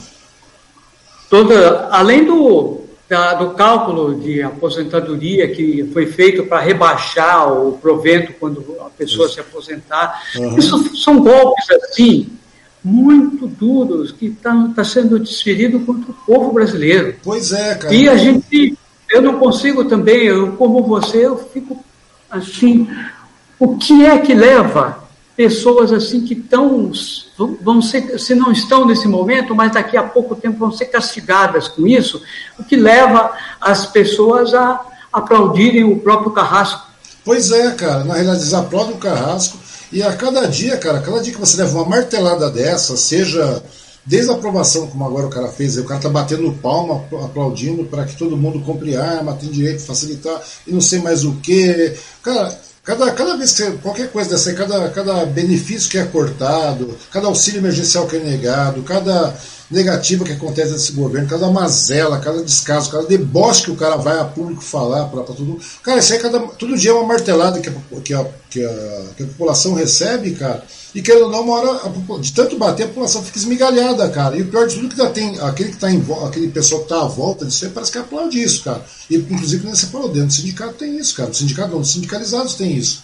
Então, quer dizer, se torna bastante complicado. Dá a impressão, às vezes você não se sente meio, meio complicado passar essa, esse tipo de informação, porque esse, combater esse tipo de, de, de racionalidade é, é, na, na, empresa sindical, João? Como é que você faz para adequar isso aí, cara? Para mostrar essa nova realidade para esse povo que se nega, cara? É, é a mesma coisa. Olha, né? nós temos tentado, assim, os sindicatos De várias formas, né? Tento fazer textos que chamem um pouco as pessoas para pensar, para raciocinar, para entender a realidade da situação deles e tentando também, assim, pelas várias outras formas. Aí hoje o movimento sindical está correndo para estar tá presente em Facebook, Isso que ele pergunta, WhatsApp. As redes sociais hoje, o sindicato trabalha obviamente. Eu acho que está começando a trabalhar. Com, com, acho que com é, há, há, há, muito, há um caminho ainda para melhorar, tem muito, mas tem trabalho já bom que está sendo feito, sistemático e tal, uhum. tentando é, é, e contra um pouco esse tipo de, de contra-informação aí que corre. Né? E o empresari Agora, empresariado, João? Você acha que o empresariado já está começando a cair na real também, que ele está sendo massacrado também de tabela? Pela tabela, quer dizer, aquelas marteladas que a população sofre, o empresariado também está começando a sofrer e muita, né? Você acha que o empresariado já começou a se ligar disso aí, João? Tanto que agora você vê aí Agora você vê o pessoal, o pessoal vamos pegar até a, a dona do Magazine Luiza agora que estava lá esses dias aí, tem o pessoal uhum. saindo com, com político de, de umas histórias de que Haddad, presidente, é, como é que chama lá? Luiza Trajano, vice, não sei mais o que, blá, blá, blá. Será que não seria mais ou menos. Você acha que agora uma certa parte da, do empresariado começou a se ligar que se continuar essa tocada vai todo mundo pro buraco? Pois é, o empresariado brasileiro, às vezes, para mim, é uma grande interrogação, né? Hum. É, ele tem uma boa, boa parte desses setores tem um componente assim de preconceito social hum. muito grande, é, de aquela coisa assim de estar tá acostumado a uma visão separada da, da eles e da sociedade, dessas coisas todas, e que não e que não, acho que não, não viram assim bons olhos, assim, sentiram assim que o lucro deles estava sendo reduzido uhum. à medida que nós vínhamos com política geral de valorização do salário mínimo, é, políticas de valorização dos salários como um todo, de manutenção do poder aquisitivo de aposentadorias e proventos de, de pensionistas, todas essas coisas que, de repente, não, isso se coloca como gasto do Estado. Só que quando é investimento em infraestrutura ou empréstimos é, via o BNDES para empresariado com juros a perder de vista uhum. na bacia das almas, isso eles entendem como apoio à indústria. Quando é para questão social, é gasto. Isso, e quando você sabe que nosso país ele só vai conseguir sair desse buraco todo que ele vem há muitos anos, que dessa violência que a gente vê no dia a dia, dessa dessa, desse cotidiano tão difícil para a gente sobreviver, de, uhum. de violência no, é, no trânsito, nas relações de trabalho, nas relações entre as pessoas, à medida que a gente conseguir enfrentar o nosso grande problema de desigualdade social, caminhar para uma sociedade racionalmente mais, mais justa. É uma questão, você falou em racionalidade, é uma questão de racionalidade.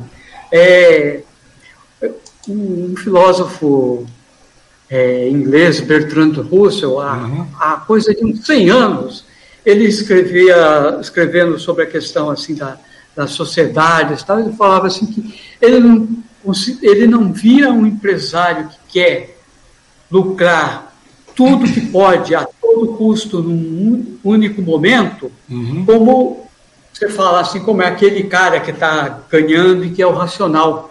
Ele achava que isso é um, um comportamento tremendamente irracional, primitivo, que só ressalta o lado animalesco da, disso. Porque o que é o racional? O racional é quando você pensa assim, o que eu quero? Eu quero para mim, eu quero para as pessoas, porque o meu para eu, eu viver bem, eu tenho, é, o meu entorno tem que estar bem. Pois não é, para você eu, viver bem, Todos eu, têm que estar vivendo bem, cara. Essa é a grande verdade. Não adianta eu ficar num, num carro protegido, é, morar num, num bunker cercado por cercas elétricas e guardas, é, que a realidade vai estar à minha volta. Você só vai conseguir ter uma sociedade realmente melhor, mais justa, sem tantos crimes, sem tanta violência, um, que a gente possa caminhar assim para ser uma coisa mais civilizada, quando a gente entender isso, é, resolver esse problema de nossa desigualdade social, redução dessa desigualdade, é inconcebível que é, dois terços da população, dois terços ganham quase que é, 95% do que o, o, o, restante da população. Nós temos que fazer a distribuição de renda. É, verdade. é, e essa, porque... essa, inclusão, essa, inclusão, social tem que passar a existir, né, João? Senão fica difícil, cara. Isso aconteceu no, no, no Essa foi a proposta, tão logo do, do, do, governo Lula foi isso, né, cara? Fazer uma, uma distribuição, uma inclusão. Tudo bem, teve lá seus descampos, né, e tudo mais. Mas, meu, é, é a política correta, é a política a ser traçada. Eu acho que, infelizmente, o brasileiro não. Vamos falar, voltando ao Brasil o, bra o, brasileiro parece que perde um pouco a noção dessa coisa, porque o brasileiro se acostuma. O brasileiro tem aquela mania de chegar e querer apostar tudo, tudo como se fosse um único, puro, exclusivo Salvador. E o problema não é esse. O problema maior realmente continua sendo o brasileiro, que tem que ter uma, uma determinada educação de, de, cobrança, a cultura de cobrança. Você não tem, tem, depende do poder que está lá. Hoje você vê o povo falando, ah, se cobrassem o Lula na época. Realmente, se tivesse cobrado mais, nós teríamos um país melhor. Nós teríamos um país uhum. melhor. Pronto, primeiro governo, nós tivemos, um governo, nós tivemos um governo maravilhoso. Quem pode questionar, o pessoal pode falar o que quiser, mas nós tivemos um governo maravilhoso, cara. Estava mudando, as, a taxa de desemprego era baixíssima, nós tínhamos um PIB de 7,3%, se não me engano. Era uma coisa bastante vultosa, cara, mundialmente falando, entendeu? Só que o brasileiro faz o que ele se acomoda, entendeu? Então, quer dizer, a partir do que você passa a acomodar, não tem essa educação que você falou, o próprio empresariado, tal, que vive a sequela da época de uma, de uma ditadura militar, ainda, tem muita gente que ainda apoia isso, não é inacreditável.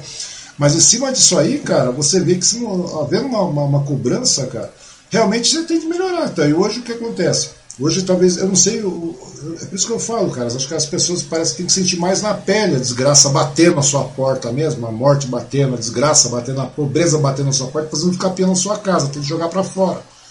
Entendeu? Porque, mano, eu não consigo ver, eu não consigo ver como é que, como é que funciona. Hoje eu vejo o empresariado, uma parte do empresariado se movendo, entendendo que está errado, tal, não sei o quê. Foi a mesma coisa, cara. Eu acho que chega uma hora que precisa, você precisa ter realmente o empresário junto com, com o pessoal ligado a, a, ao trabalho social, ao, como, como o Lula fez, os sindicatos tudo mais. Tudo. Porque tudo isso aí, cara, o sindicato hoje tem uma função importantíssima para colocar, para educar esse povo e colocar o trabalhador no, no porque o que está faltando no Brasil agora é o quê, cara? O próprio trabalhador ficar a favor do, do, desse tipo de política irrisória, cara. Essa, a política do deboche, a política do pouco caso. Quer dizer, se não tiver realmente mobilização sindical, não tiver o pessoal pensante, formador de opinião, que vai lá e incuta de forma, sabe, martelar todo dia um pouco naquele prego lá, cara, a gente vai pro buraco, cara. Quer dizer, daqui a pouco o pessoal fala, mas é legal, né? Quando na época do Lula ele pegou, botou o Zé Alencar, não foi isso? Pô, vamos tentar uhum. migrar, trazer o povo. Tudo bem, teve suas falhas, teve muita falha, velho. Mas, porra, em nenhum momento nós tivemos falhas como estamos tendo agora. Entendeu? A corrupção continua batendo, continua sendo aquele toma lá da cá, aquela troca toda, aquela sacanagem toda. Meu, ou seja, ou o povo, ou, ou né, né, porque hoje em dia todo mundo é esquerda, né, cara? Você parou pra pensar, você é esquerdista, né? Você já deve ter sido achincalhado para todo lado também, de vez em quando, né? Ah, de vez em quando de vez em quando, se você pensa, ou você é de esquerda, ou você é comunista, ou você é isentão, ou você não sei o quê. Não, velho, simplesmente você vai pelo senso comum, pelo bom senso da coisa, que deveria ser isso aí, a racionalidade de querer ver todo mundo bem. Não é verdade? Uhum. Se você não tivesse. Pois é, pois é uma, uma coisa tão simples de se pensar, velho. Eu não consigo entender como é que funciona. E hoje em dia, esses mesmos textos que você escrevia, que você, voltando à questão do sindicato, você agora, é, é, com o advento das redes sociais e tudo mais, os sindicatos estão trabalhando de forma pesada também no sindicato, uma, na, em contrapartida disso. Como é que está sendo a, você, João? Porque eu te conheci na época da internet, nós estávamos, você, eu te conheci no, no Sinap, nos sindicatos papeleiros. Uhum. Você, o Assis, né, o querido Assis lá na época, eu conheci você uhum. lá. E daí nessa época. Saudoso Assis. Saudoso Assis, excelente pessoa, cara. Incrível, cara. É, é, inacreditável, né? Quando o cara é gente boa, é gente boa mesmo, né, velho? Todo mundo, eu, converso, eu conversei com uma leva de pessoas esses dias atrás aí, uma, praticamente todos conhecem o Assis, cara. Conheciam o Assis. Não tem como você questionar o Assis, sempre solícito, gente boa. Mas é, acontece, são coisas que acontecem. Então, nessa época aí, vocês estavam entrando na internet, né? O Sinap estava entrando uhum. na internet, o sindicato foi aquele advento. Quanto tempo faz que eu te conheço, João? Há uns 15 anos, mais. Deve ser, por aí, cara. Deve ser. Acho que deve ter uns 15 anos. É, acho que sim, cara, uns 15 anos. Foi tão logo do registro do domínio do Sinap, aquela coisa toda. Uhum. Daí você estava entrando. E hoje, como é que está sendo a ação do sindicato, a ação do João Caetano em cima da internet em favor da, da, da, desse trabalho de, de, jornalístico que você faz, João? Como é que está Está sendo difícil? Está sendo fácil? Tá sendo, você está levando mais pedrada? Está mais, tá tá sentindo mais dificuldade do que naquela época que você trabalhava com a mídia impressa mesmo? Com veículo impresso? Não, a gente tem feito todo o trabalho normalmente, né? Como sabendo assim que a, é uma repercussão bem diferente, né? Você coloca uma, um texto ali, daqui a pouco já tem comentários, tem questionamentos, alguns assim interessantes, outros simplesmente difíceis, mas acho que é mais uma mais um desses desafios aí que a gente está tentando superar, eu acho assim, eu, eu não, é, não demonizo as redes sociais, mas também não sei, sei assim o que ela tem de, de limitação. Uhum. Eu acho que um dos problemas assim que a gente vê muito isso é essa capacidade hoje das pessoas. As pessoas ficam muito tempo conectados e elas têm pouco tempo para pensar, analisar os fatos, aquilo que você analisar os fatos, ler uma notícia mais longa, um começo, meio e fim, pegar assim como a gente fazia antigamente, você pegava um, dois, três jornais, lia os jornais, tentava ver o que que o, o que que cada um está como é que cada um está abordando determinadas notícias que eram do interesse da gente, é, sistematizar por que aquele, aquelas coisas estão hierarquizadas, as notícias estão hierarquizadas daquela forma ou não, etc. Hoje é tudo muito, há muita fragmentação, e acho que um pouco dessa fragmentação faz com que todo mundo é, se sinta capaz de opinar sobre tudo, uhum. sem entender nada de nada. Né? Então, é muito, a gente vê muito isso, as pessoas falando de coisas que elas nem sabem o que é. Às vezes é, se coloca, eu, já vi um fato interessante, alguém colocou um, alguma coisa no Facebook e outra pessoa imediatamente comentou. Só que o comentário era, escreveu até um texto longo, mas era um comentário que nada tinha a ver com o que a pessoa tinha posto. Quer dizer, a pessoa bateu os olhos na primeira linha, assim já emitiu uma opinião. Essa rapidez, essa, essa superficialidade de tudo é uma das coisas que matam um pouco que o, a, a, nossa a sociedade, né? É importante você ter informação, aquela coisa toda, mas a informação tem que ser pensada, tem que ser sistematizada, você tem que rápido, entender né? a coisa. É muito rápido. E... Esses dias atrás, João, esses dias atrás tava, tinha uma Rata Connection lá na, na, Cultura, você deve ter visto, não sei, daí teve o Mainard batendo boca com, com, com Haddad naquele, naquele episódio. Você chegou a ver? Ele chamou o cara de posse, de imbecil, de não sei o que, tá, tá. O, o Haddad ficou na dele, respondeu, falou que o cara tem, realmente tem problema, e realmente tem. Só que é complicado. Vamos pegar uma, Vamos esquecer a questão do Maynard e Haddad. Daí chegou numa determinada questão, cara, eu até comentei isso, tá na minha timeline. Eu falei, pô, foi até uma, uma, um posicionamento lá que eu não achava muito legal com relação à cultura ter exposto esse tipo de bate-boca, entendeu? Eu acho que tinha muito mais conteúdo para se mostrar do que você mostrar especificamente aquele bate-boca. Daí automaticamente, os comentários que vieram é, não, realmente o cara é Eu falei, mas cara, eu não estou falando disso, realmente o cara não posso. Falei, não, mas a, a, pauta não é essa, cara. A pauta é a cultura mostrar uma treta. Não é que é uma, uma, uma, uma treta desnecessária que não agrega em nada, para ninguém. Então chega aí, uhum. as pessoas parecem que não compreendem, mas as pessoas leem, ouvem um negócio, eles não compreendem nada, vão lá, opinam, opinam de maneira errada, e assim você vai massificar, e, e, nessa falta de essa falta de pensamento vai começando a massificar os demais, cara, que infelizmente, porque pensar dá trabalho, cara. As pessoas não pensam que pensar cansa, pensar é trabalhoso, uhum. não é verdade? Sim. Porque as pessoas não pensam, é, cara. É, e, e você você viu falando disso, é interessante. É, o cara, é a TV Cultura que deveria ser um, um exemplo, assim. Pois é. Levando a, as brigas das redes sociais para a televisão. Pois é. O das redes sociais, levando um cara totalmente desequilibrado, que se você chama alguém, você vai. O que é o correto? É você fazer perguntas, entender o que aquela pessoa pensa. À medida que você discorda dela, você fazer perguntas para que ela justifique a opinião dela, essas coisas todas. Não você ficar xing, é, como ficou aquele um episódio que foi lamentável. Foi lamentável. Esse, bom, mas não era um jeito lamentável, né? É, xingando xingando lá o professor lá de, de, de qualquer maneira. Eu, eu acho absurdo isso aí, cara. Então, ou seja, você vê que, que é o tipo de coisa que, que hoje, infelizmente, você acaba se ficando de uma maneira gritante, né, cara? E é complicado a gente ver o que vai acontecer aí com, com... Eu não sei, cara. Eu espero que a gente tenha melhores, melhores áreas nesse, nesse meio tempo aí, porque o negócio tá feio, João. Sinceramente. Eu acho que você, depois de 40 anos de jornalismo, desde 1970, em movimento cultural, indo pra cá, cara, deve, dar, deve dar um, um desgosto, cara. Não dá, não? Pois é,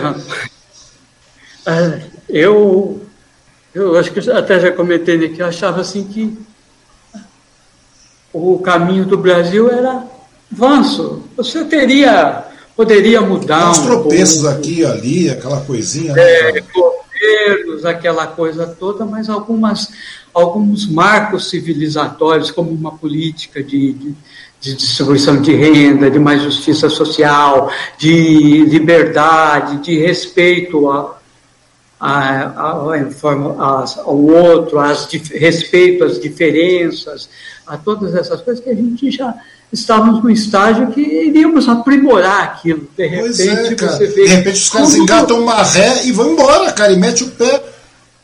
Entendeu? Pois é. Pois é, às vezes eu, eu, eu imagino, eu, compreendo perfeitamente. Um tropeço, um buracão, uma tropeçada, uma queda, um levante, uma sacudir a poeira e continuar. Eu penso dessa maneira. Agora, não vou engatar ré e sair fora, cara. Porque realmente está uhum. complicado. Ô, João, mas vem cá, nesse meio tempo aí, você trabalhava, você trabalhou, trabalhou ainda trabalha no, no, no jornalismo sindical. Você parou e começou. Você trabalhou também no, na, na, Prefeitura de São Paulo na época da, da Erundina, não foi?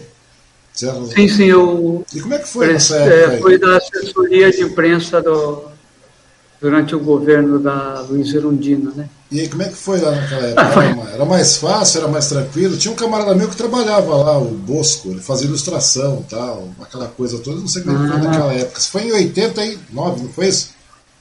Isso. Foi em 89 que a Erundina estava tava na prefeitura. E como é que foi lá?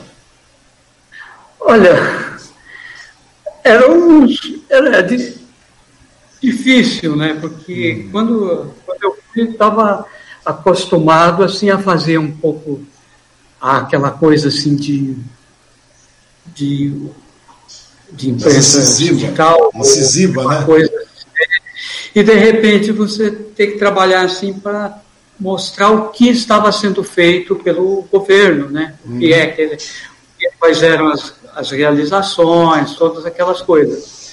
Foi uma experiência bem interessante. Eu trabalhei um tempo no gabinete da direto lá com a prefeita, atendi também algumas secretarias, a IMURB, que foi muito legal, que eu conheci um pouco também é, a questão da urbanização de São Paulo, algumas coisas assim que me interessavam já da, da cidade, que, e que, que é, conheci um pouco melhor como é que era a nossa própria cidade. Uhum. Também ajudei um período na Secretaria Municipal de Abastecimento e, e na, também nas regionais, principalmente na Regional de São Miguel. Então, eu é, circulei assim em vários setores da administração. Uhum. Acho que foi uma experiência boa, interessante. Não,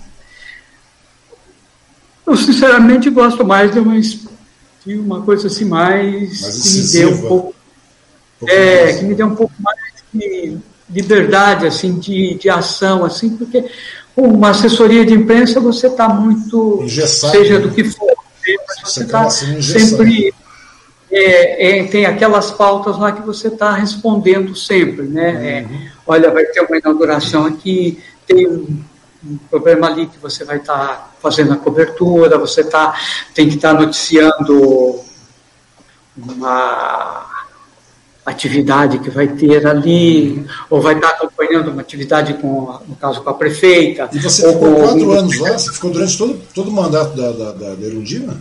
Não, eu fiquei Três anos. Eu entrei já. O primeiro ano eu não participei. Ah, então você entrou em 90. Você é. entrou em 90. Você ficou três anos lá até o fim do mandato da, da Erundina. Sim, né? sim.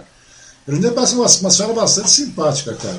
Ela parece uma senhora bastante interessada, né? Não sei se, se.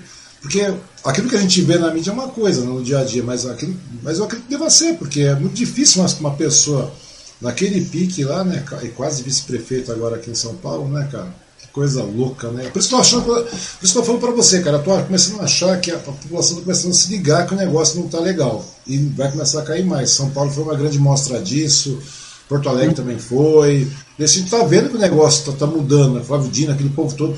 Eu estou vendo que o negócio está começando a tomar outro corpo, cara. Então em 2022 eu acho que talvez a gente tenha uma nova, uma nova experiência, uma nova cara aí, cara. E, da, e eu não sei, né? É. A gente fala, empresariado parece que também está caindo na uma parte do empresariado parece estar caindo na, na real de que né, esse tipo de política não funciona, política econômica, política, política no geral, dessa maneira que está sendo aplicada não funciona. Então eu acho que vai ter uma grande reviravolta no, em 2022. Aí, pelo menos eu espero isso, né? de maneira racional. É, esperamos, porque todo mundo está começando a perceber que se continuar na mão do, do desse presidente, hum. ele e os filhos dele, essas ligações assim é, estranhas que ele tem com as milícias e, e com todo essa esse governo assim que só com um discurso Descaso, bélico, mais, é, discurso bélico, mais com pouca efetividade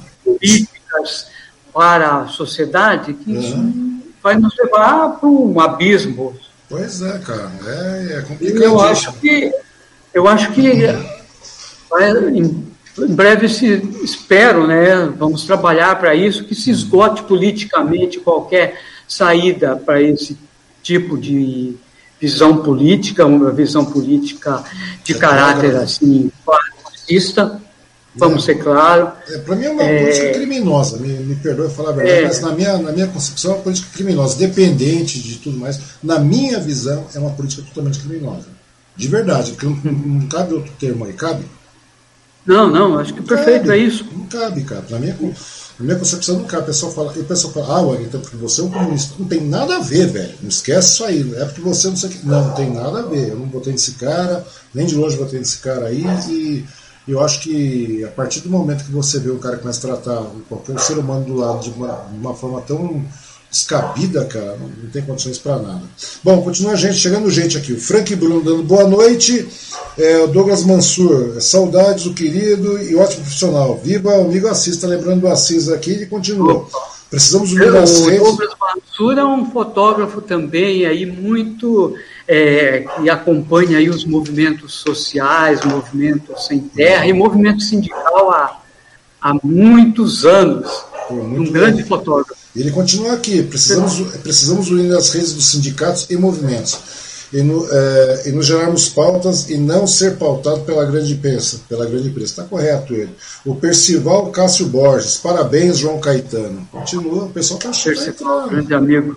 Então, João, mas conta aí, nesse meio tempo você fez tudo isso, você participou, continua participando aí. E daí você decidiu falar, pô, eu quero escrever também, não é isso? Você já sempre participou disso, você tem poemas espalhados pelo Brasil inteiro aí, num monte de jornais, num monte de, de, de, de bólidos de conteúdo literário aí. E diz aí, cara, você escreveu um livro, não foi isso? Como é que começou? Você teve. Sim. Eu lancei em 2017 um romance que chama O Rio de Todas as Nossas Dores. Mas antes disso você fez outra coisa, cara. Ah, sim. Pô, você foi para é... Amazon, cara, na época que ninguém ia para Amazon. Hoje tá todo mundo indo para Amazon, mas na época você não ia, não tinha ninguém indo para Amazon, cara. Como é que foi esse negócio? O que, que te deu ah, a telha de falar, pô, vou para Amazon, velho? Inclusive tá aqui, não, peraí. Uhum. Eu, eu, eu tenho um, um, romance que eu escrevi há. É, nem estava levando. Não, foi mais assim com a título de umas experiências, tal, que chama o Náufrago Noturno. Estava uhum, pronto. É, aí um belo dia estou no, Sindicato dos Papeleiros, o, o Assis, que nós estávamos falando dele, o Cláudio Assis, que trabalhou comigo, era fazia diagramação dos meus jornais, tal, falou assim, está tendo um concurso do, do, Prêmio Sesc de Literatura, você não tem nada lá para levar para encaminhar lá, não? É, eu lá. olhei, assim, aí ele me passou lá o link, assim, eu falei, é, é vocês vão pensar. E acabei mandando esse Náufrago Noturno, esse romance, para concorrer para o Prêmio Sesc de Literatura, assim, falei, ah, vamos, vamos mandar só para, estava na gaveta, né, uhum. boa parte das coisas, boa parte do que eu escrevi sempre ficou muito na gaveta, falei, vamos ver o que que Aí, um belo dia, eu soube que eu fiquei entre os classificados. Do, do eles separaram uma lista de, de classificados e eu fiquei entre os classificados, né, para o uhum. Prêmio Sesc de Literatura, acho que de 2011, que era com esse romance Náufrago Noturno. Aí eu falei, ah, não, mas. Olhei e falei, mas não vou publicar, não. Aí, um belo dia eu acabei não sei lá por que motivo, acabei colocando ele na, na Amazon. Na, na Amazon. Está lá, mas eu nunca. Ele eu nunca. Hum, você nunca. Nunca. Ah, mas eu acho. Nunca eu joguei acho... muita fé assim nele, não. Porque o, o meu trabalho maior foi para esse que eu falei, que hum. veio depois, né? Ah, o, sim, tem aí, tem aí. Vou até mostrar aqui. Mas, mas é legal essa, essa, essa, essa proposta de você colocar um livro, nem botar fé, tal, pegar um romance e vamos mandar para ver o que dá. De repente está classificado né, no Sesc tal, bonitinho. Daqui a pouco o seu livro está naquele, não, não, o seu livro está na Amazon, né, cara? Só a pessoa chega lá, a pessoa vai lá, faz o cadastro, baixa, é, acho que é uma tarifa baixinha que tem na Amazon lá. Mas é legal, cara, é muito legal. E principalmente na Amazon. Você colocou o livro na Amazon há quanto tempo, João? Ah, tem uns. Poxa, uns cinco anos. Pois é, cara, ainda mais. Se você pegar cinco anos, em 2015, por exemplo, ninguém sabia da, da, da existência, do funcionamento de uma Amazon. Quer dizer, o pessoal lá fora sim, mas aqui no Brasil não. 2016, por aí. Então, e cinco anos depois aí, você imagina, cara. Há cinco anos atrás era muito difícil ter alguém colocando livro na Amazon. Hoje já tem bastante pessoas trabalhando, colocando na Amazon, uhum. escritores e tudo mais. Que é uma, diga de passagem, uma grande sacada, né, cara? Qualquer um pode escrever um livro de maneira simpática, colocar lá a Amazon, qualquer pessoa, né? Qualquer escritor pode escrever e publicar direto na Amazon também. É uma coisa bastante legal. Isso aí vale a pena. Quem, quem gosta de escrever e tudo mais, vale a pena uma pesquisada nisso aí. Chegar lá, né? Colocar um e colocar o seu conteúdo disponível na Amazon. Mas daí você fez o livro. Vamos até passar umas fotinhos aqui, João, que eu até separei aqui. Você vai dando uma declarada. Vai sair fora de ordem porque sabe como é que é? Nós somos pobres e não uhum. tem um negócio funcionando. Vamos abrir aqui. Aí, ó, Náufrago Noturno e o Rio Opa. de todas as nossas dores. Ah, aqui somos nós. Uma foto simpática. Opa. Eu, você é um sindicato. Wang, Assis e Adérito, né, cara? Saudoso. É. E aqui o famoso Assis. Eu vi Assis. Excelente pessoa. É uma unanimidade o Assis, cara. É, é uma unanimidade. E aqui o que é, João? Um sarau?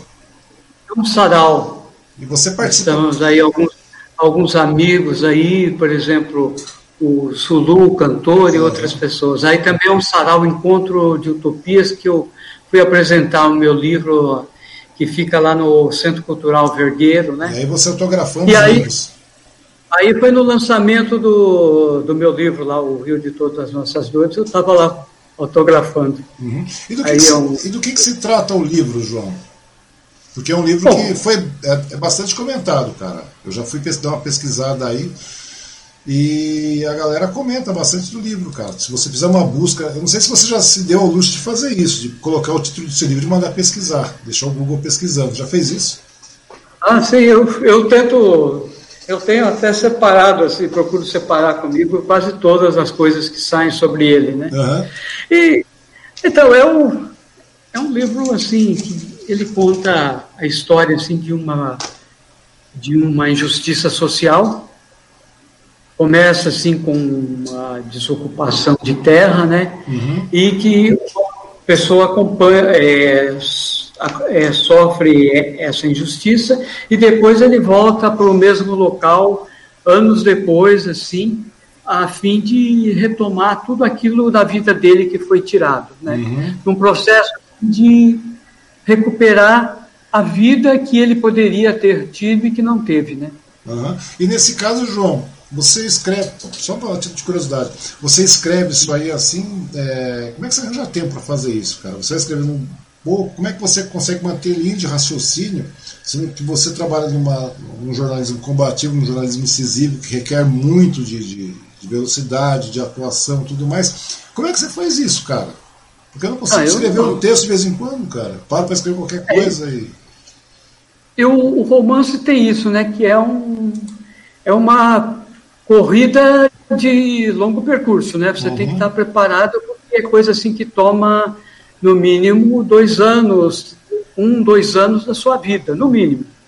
Eu estou, de, de, é, desde que lancei esse O Rio de Todas as Nossas Dores, eu estou escrevendo um novo romance aí que tô, já estou aí chegando a cinco anos, né, de trabalhando assim praticamente é, todos os dias. Aí, uhum. quando eu estou num projeto, aí é aquela coisa, eu me disciplino a tirar um tempo todo dia para me dedicar àquilo. E como, e como, é que você Seja de manhã, de tarde, de noite, madrugada, o que for. Eu... É, escrever, ou pelo menos dar uma pensada, elaborar o que for.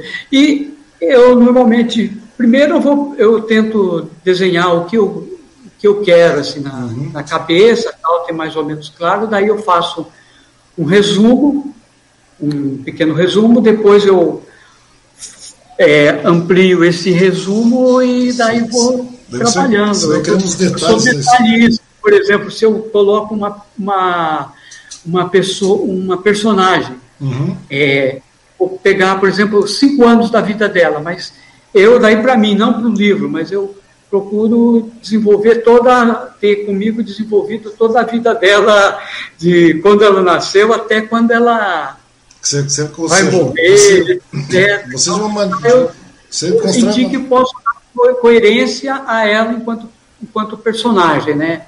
E daí é um trabalho assim, é um trabalho árduo e eu vou e, e que exige disciplina, né? Sim, eu, percebo, você... é, eu percebo que você exige disciplina, né, cara? Porque você constrói toda a narrativa do livro, você tem a história, o grosso da história você tem, a, a, o tema da sua, do seu romance você tem. Depois você tem que desmembrar tudo aquilo e depois você cria micro-universos em cima disso. Aí eu estou errado. Tipo, você está falando sim, de personagem, tal, situações onde você cria determinados personagens e tudo mais. Depois você cria a narrativa da vida dessa pessoa, você cria ela dentro do contexto da história e assim vai indo.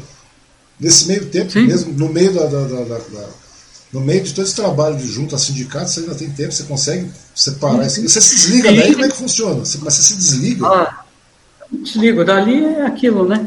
E eu tenho essa facilidade, posso. Pode o mundo tá ali à minha volta, caindo, etc. Eu estou naquilo, eu, eu consigo trabalhar com razoável concentração naquilo. Né? Então, não preciso estar num local isolado, fechado. Não. O fechamento eu mesmo faço assim, que eu sinto assim, quando eu me fecho para o mundo, é um encontro que eu tenho, que eu acho que a literatura é, uma, é a forma mais plena assim que eu posso encontrar com o mundo, com as pessoas e entendê-las. Uhum. E, você... e também entender e você consegue voltar na sua mesma linha de raciocínio toda vez que você dá essa pausa, João? Voltar exatamente. Sim. Cara, eu acho fantástico isso. Eu acho fantástico isso. Tem hora que eu estou escrevendo cinco linhas, já me perco aqui, velho. Você vai escrever um texto um pouco mais longo, já fica complicado. E tem um detalhe, cara, eu acho muito nobre. E além do que, você, em 2019, que você falou, vou dar um chute maior ainda, vou chegar e vou abrir uma editora. Não foi isso que você fez? Pois é. E acho muito legal. Então, você ideia, nós conversamos em 2019 a respeito disso, não foi? Aí você falou, oh, estou precisando, preciso de uma, uma estrutura para montar uma, uma plataforma para disponibilizar o conteúdo, tá, ainda está a proposta é. em pé ainda. Daí você falou que ia começar a colocar conteúdo, mas você não disse muito bem o porquê. Você falou que ia colocar conteúdo, diversos conteúdos e tudo mais, tipo uma, uma uhum. vitrine, outras coisas. Como é que surgiu essa ideia de montar uma editora, João? Então, quando eu, o, o, Rio de Todas as Nossas Dores, quando eu, quando eu lancei, uhum. eu tinha vários editores amigos aí, gente que faz trabalho interessante e tal, mas como eu demorei é, quase, estava quase, quase 60 anos para lançar o meu livro, eu falei, eu tinha vontade de dominar todo o processo. Uhum. Estar acompanhando tudo, todas essas coisas. Então, aí decidi fazê-lo quase todo em casa. Né? O texto estava pronto, uhum. é, o meu filho né, e uma amiga dele ajudaram na diagramação.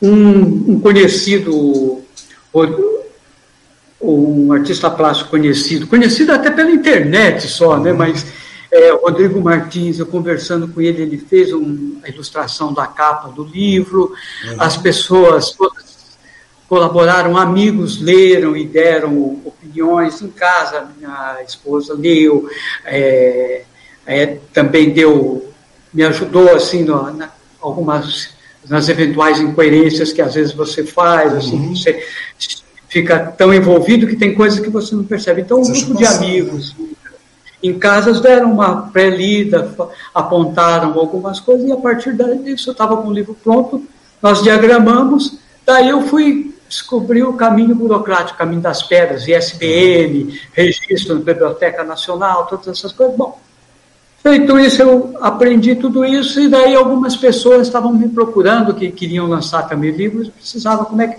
consegue ISBN, essas coisas. Bom, uhum. Eu ajudei algumas pessoas, e daí uma, uma, um amigo conversou comigo e falou, vamos fazer uma, faz aí uma editora e tal.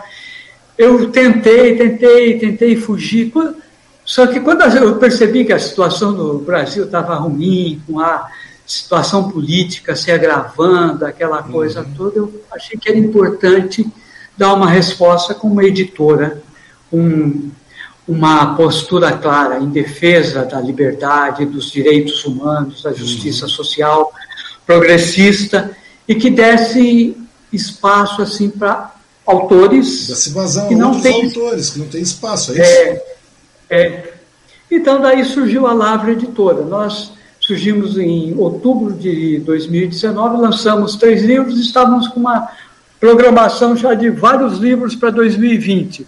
com a pandemia, pandemia, nós seguramos, né, porque é, boa parte das vendas desses livros, essas coisas são feitas em saraus, uhum. etc. Aí nós seguramos um pouco e alguns autores a gente está lançando agora, assim, vendendo basicamente pela internet, em contato com vocês, vocês lançaram, amigos. Vocês lançaram três livros, depois vocês lançaram mais três livros né? no período de pandemia. Vocês lançaram agora, mais três é... livros em 2020, não foi? Isso, agora em 2020 nós lançamos é, o livro Parque dos Cães. Uhum. É, Quais foram. Puxa vida, agora aqui eu me deu um pequeno branco aqui. Eu sei que teve mais dois autores. Não, você, não, eu... na, verdade, então você lançou seis livros nesse período, inclusive. É, no início, em 2019, deu a pandemia boom, mas você ficou mais. Lançou mais três livros, né? Porque me parece. Sim. E ah, a... lancei. Eu também sou brasileira da Marília Cubota. Uhum. É, Dentes moles não mastigam pedras, do poeta e artista e ator Manogon. Uhum. Estamos agora lançando uma coletânea de crônicas de quatro veteranas jornalistas, né? Todas já que trabalharam vários anos na, na imprensa tal, e elas é, faziam, acompanhavam, um, publicavam crônicas na tal, na escrita blog, que é que é, essa escrita blog é remanescente de uma antiga revista da década de 70 de 1970, a Revista Escrita, que era uma revista de literatura. Uhum. A revista depois parou de circular, mas ela funciona com blog. Então elas publicavam nesse blog, estão lançando com a gente.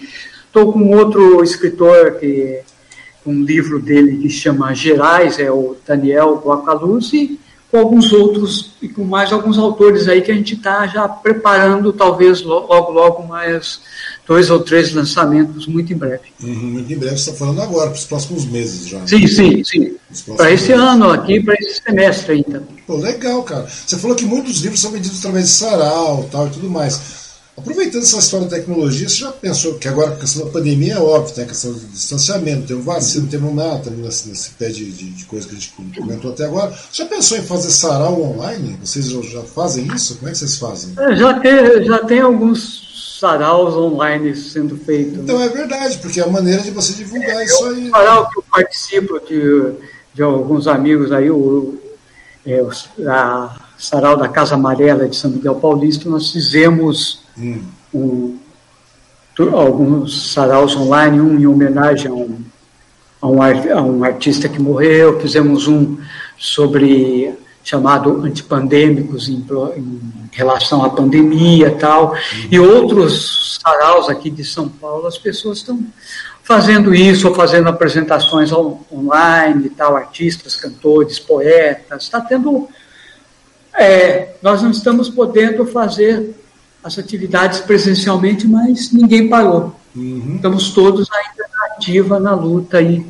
Yeah. E os, os, livros, como eu só para dar uma completada, achei que era importante ter nesse momento difícil de, de coisas. Então, um livro, porque o livro ele te obriga a você se recolher uhum.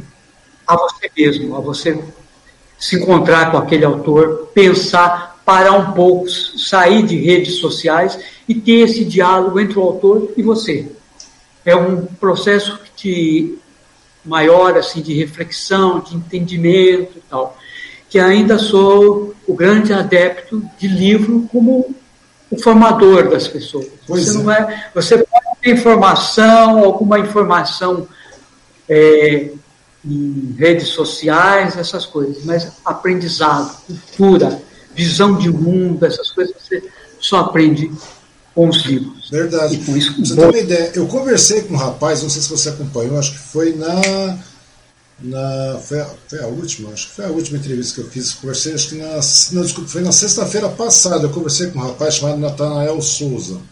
Ele é um cara que teve, teve um problema, tal de saúde e tudo mais, daí acabou caindo. Você conhece Suzano também, você muito tempo aqui, sim, sim. Suzano. Daí tem um bairro aqui, uma comunidade chamada Comunidade Rio Abaixo. É uma comunidade bastante carente, bastante vulnerável. E o cara fez, o cara entrou num processo meio depressivo, determinamento, e ele sempre gostou muito de literatura. O que, que ele fez, cara? Ele montou uma biblioteca, porque a única maneira de você resgatar a criança, resgatar o raciocínio lógico, a, a, a sabe, é, educar realmente e dar cultura através do livro. Ele montou uma biblioteca, cara, no meio de uma comunidade extremamente carente, sem apoio de ninguém, foi indo, captando livros, e está indo, cara. E é um trabalho muito legal, porque, como eu falei para ele, são, são raras essas situações. Eu acho muito legal quando você falou montar uma editora para poder dar vazão a esses, a, a, a, a esses autores aí, para você poder dar dignidade para essas pessoas que estão lendo, cara. Não é para quem está escrevendo, é para quem está lendo, cara. Você passa a dar uma certa. Como é que se diz, cara? Você começa a, a dar consciência para as pessoas, cara. A pegada é mais ou menos essa, cara. Eu acho muito legal, porque você vai na contramão daquilo. Que hoje está muito fácil. Quer dizer, eu acho que hoje a ferramenta está aí disponível, a internet está aí. Uma maneira de você difundir, talvez, o, o conteúdo todo que vocês estão produzindo. Mas o livro é essencial, cara. Eu acho fantástico. Eu sempre achei você um cara muito muito 10, cara. Sempre achei você um cara muito 10 nessa relação. Obrigado, bondade sua. Não, é verdade mesmo, cara, é verdade mesmo. Você lá sabe disso. A gente questiona. Tudo bem, a gente podia ter lá nossos, nossos, nossas. Não, não tanto que você, mas com vocês que se matavam lá, coitado, para colocar os sistemas no ar lá. Mas eu via que era um trabalho bastante legal, cara, que vocês, que vocês faziam já na época, o sindicato na CUT, no SINAP, né, que eu, que eu, que eu participei bastante lá montando conteúdo, essas coisas todas, com o Luiz, na época, o Adérito, o João Adolfo, se não me engano. Mas é uma coisa bastante. Você começa a ver, cara, que, que não é somente o pessoal pensar. Porque tem um, o lado cultural é, é dá para perceber, conversando com você naquela época, eu já via falar, pô, o João manja pra cacete, mano. O João gosta, o João é um cara realmente letrado, o João. E a cultura vem daí, cara. Esses aí são os formadores de opinião que eu acho que realmente a nação precisa, cara. Porque sem esse tipo de, de informação de opinião, sem esse tipo de atitude que você está tendo aí, fica complicado você começar a querer colocar um país no eixo, cara. Sabe, qualquer situação uhum. no eixo. Mas você vai criar pessoas de de bem, de verdade mesmo, pessoas racionais, solidárias, humanas, né? Se você não tiver educação, cara. E acho que é bem por aí a educação, a cultura, e você, você sai de toda essa, essa mão de internet, essas coisas todas. E ainda mais, e sem contar a dificuldade que você tem para publicar qualquer coisa hoje em dia, né, cara? Uhum. Hoje em dia, para você vencer o celularzinho na mão é complicado, cara. E aí, vocês têm algumas outras técnicas para poder entrar no mercado de uma maneira mais abrangente, João? Como é que você está? Como é que está a receptividade dos livros? São muito boa, né? É, a gente estamos, como editora nova, nós estamos ainda acertando, principalmente assim, acho que agora é um momento que nós temos que pensar mais seriamente na questão assim, de divulgação, de, de a questão assim, de mercado e de coisa. Né? Um primeiro momento a gente estava, vamos apresentar nossa proposta, ter, é, com, temos aí um grupo já de autores bons e tal, e acho que tá, os livros têm, têm saído assim, e estamos já estão repercutindo porque nós temos vários autores importantes aí que estão até procurando também a gente, além do, daqueles que ah, estão, estão se lançando no mercado, que é o que é a nossa prioridade aqueles autores mais alternativos, mas também os autores que já estão consagrados, mas que queiram participar dessa nossa proposta são super bem-vindos e alguns estão vindo aí até autores importantes. E agora vamos, estamos nos estruturando para divulgação, para pois é, é o, o, meio editorial é muito complicado, né? principalmente o, o tradicional, oficial, as é, você colocar um livro em livraria é uma coisa muito. E as livrarias também estão começando a. a muito difícil, etc. Eu acho que vai ter que se rever todos esses esquemas assim, porque.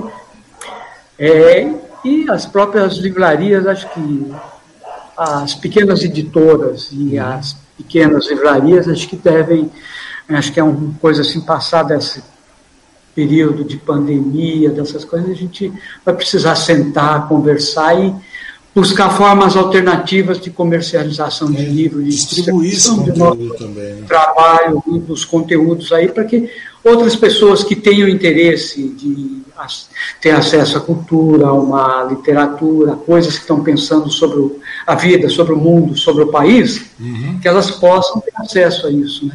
Para não ficar a gente também trabalhando para grupos pequenos. Pois é, falando, quando, é porque quando você falou, ah, uma, uma boa parte do que a gente vende na saraus tudo mais, tudo bem, mas querendo ou não, ainda continua sendo um, um grupo bastante pequeno, né? Bastante pequeno, sim, sim. então você tem que difundir isso de uma maneira maior.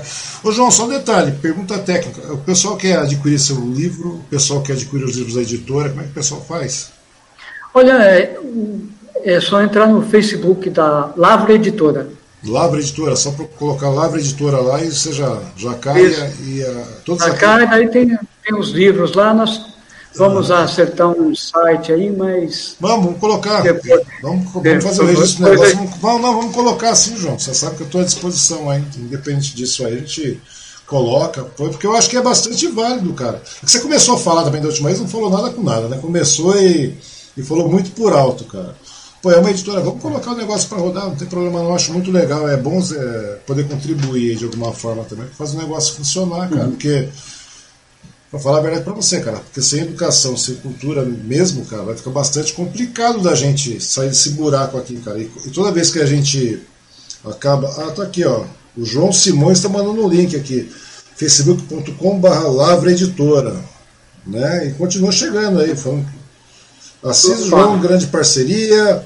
O Douglas Mansur, falando que você é um cara sempre humilde. E a daí vem outro aqui, o Percival falando que você é um cara humilde e talentoso. Isso aí é sem dúvida, viu, Percival? O cara é muito gente boa, humilde, talentoso. E, meu, é um cara muito inteligente. Eu tenho muito prazer em ter conhecido o João, de verdade mesmo, cara. Percival é um parceiro também da gente na, na imprensa sindical aí, ele roda muitos dos materiais aí pra gente, quebra muito galho aí na. Quebra sabe, muito galho você, no dia. É, você leva, leva o material hoje à noite para ele entregar é, amanhã. Pra, é, para ontem, né? Você leva hoje para ele, ter, ele ter entregue ontem, né? Você leva hoje para entregar ontem. Não é assim, cara? Grande profissional e grande amigo. Pois é, mas é muito legal. De verdade, João, eu fico muito, né, muito feliz de ter conhecido você na época do sindicato lá, que eu fui prestar serviço para o Sinap, de verdade. De lá não tem. Acho que todo mundo daquela leva lá só teve bons amigos, eu acho uma coisa bastante simpática, desde o Luiz na época, do João Adolfo, do, do Assis, que, né? o Assis eu conhecia antes do sindicato, cara. O Assis era de uma leva de artistas mogianos aí que acho que essa semana a gente acaba é. falando de novo. E você veio lá tal, e a gente acabou discutindo bastante, conversando bastante, e a gente via é. que você era um cara. E eu falei, nossa, tem que trazer o João para conversar, cara, porque o João tem muita história para contar, assim, realmente. Você deve ter vivido muita coisa. Se a gente ficar falando, a gente vai para 3, 4 horas de conversa aí, cara. Se você contar detalhes, não é verdade? Porque tem é. coisas que são. Tem coisas que são incríveis, cara. Eu tava conversando com. Falei pro você em off, né, um tempo atrás, aí, que você uhum. deve ter conhecido o Paulo Maurício lá. Eu fizemos, nós conversamos semana passada. Cada detalhe que ele conta, cara. O Paulo Maurício sempre foi um cara mais rebelde, um contador de história, sabe aquela coisa toda. Uhum. E ele já passou por diversos jornais. Daí ele contava história que até, inclusive, um dia lá ele lançou, publicou um conteúdo lá, o prefeito da cidade queria matá-lo de determinação ele queria matá-lo. O cara teve que se esconder no bordel embaixo da cama. Passou a noite ele fotógrafo durante a noite inteira. Mas... Eu fico imaginando que você já passou em perrengue lá, cara, nessas, nessas, nessas greves, cobrindo greve e tudo mais, cara. É, greve, eu trabalhei um certo tempo pro, pro movimento dos trabalhadores rurais sem terra, e editei jornal deles, acompanhei muito muitos conflitos em áreas rurais, assim, essas coisas. Então, e, e lá, o negócio, algumas... e lá o negócio é mais agressivo ainda, né, cara? Sim. Lá o negócio na base da bala mesmo, né? O pessoal era meio complicado nessa época. Nessa Entendi. época não, é até hoje, né? Você vê isso aí. Então, é. Ou seja, para você, um, você, você fazer cobertura sindical, cobertura de determinados movimentos, é uma questão de você estar tá colocando muitas vezes o pescoço a prêmio lá, né, cara? É, é. Mas a gente a gente. Eu sou. Você é liso, você é sossegado. Sossegado. Não, não é bem assim. Quer dizer, risco, risco a gente corre em tudo na vida, né? Hum. Viver é. É um risco. Já dizia o Guimarães Rosa, viver é muito perigoso. É, mas quando você vai para então, de, mas quando você vai para uma zona de conflito, a história é outra, né? Agora, agora tem, tem coisas que o perigo é um pouco maior, mas. É, é apesar, apesar que agora, nesses últimos anos aí, pelo que eu estou vendo, o, o conflito está da porta para fora já, né, casa? Muitas vezes dentro de casa da porta para fora. Bom, João Caetano, eu agradeço demais. João Caetano Nascimento, cara, você é espetacular mesmo. Muito obrigado pela sua, pela sua conversa aqui, pelo talcão de hoje que nós tivemos aí. Parece que mas conversamos bastante, cara. Conversamos perto de duas horas. Eu agradeço demais mesmo a sua participação. Putz, cara, é muito bom mesmo. Agradecer também todo mundo que assistiu a, a nossa conversa aqui, né, João? Deixar suas considerações finais para o povo aí, que tá todo mundo aí. Pessoal que já assistiu, pessoal que vai assistir, porque isso aqui ficar pendurado, vai todo mundo assistir. E semana que vem tem um site também do, do da plataforma, cara, que eu vou distribuir para todo mundo aí. E agradecer também aos, aos patrocinadores, aí, o Restaurante Vale, a Cristal Marmoraria, é, o Azar da Silvana, da Sil, né, que dá uma força para a senhora, minha, minha patroa aqui, e também para Crialar, do, do amigo Fábio lá, que planeja móvel planejado, faz um negocinho simpático para um ambiente pequeno, que hoje o mundo está tudo muito rápido, né, João? Mas deixa aí suas considerações, João. É um prazer saber que, que você participou daqui, cara. Oh, eu que agradeço aí pelo convite, não sei se tive a, a contento aí da, da sua expectativa. É para contar um pouquinho da nossa, da nossa vivência, né, de nossa experiência aí, nossas lutas. Assim, o, a vida da gente, eu acho que é isso, você tem que você tem que ter um querer alguma coisa da sua vida, sabendo assim que muito do que você quer, do que você espera, do que você sonha, não é impossível de realizar, mas você tem que estar na luta. O que você conseguir, eu, eu, o importante é isso, você lutar por aquilo que você acredita, por aquelas coisas que você acha que são importantes. E o resto não depende da, o que não depende da gente já não depende. Então, faço o possível de cumprir a minha parte, é isso. Tá certo. João Caetano, de novo, meu muito obrigado pela sua participação, de verdade mesmo, de coração, minha gratidão. Estamos aí, você sabe que estou à disposição. Vamos ver o site da editora, colocar no ar isso aí logo também, que é sempre bom, a gente está precisando disso, colocar coisa boa, as pessoas terem acesso. Agradeço todo mundo que esteve aí. Tá? Agora eu que não sei se estivesse contento aí, a sua altura, mas está tudo bem, estamos uhum. junto aí. João, de novo, obrigado, obrigado, obrigado a todo mundo aí.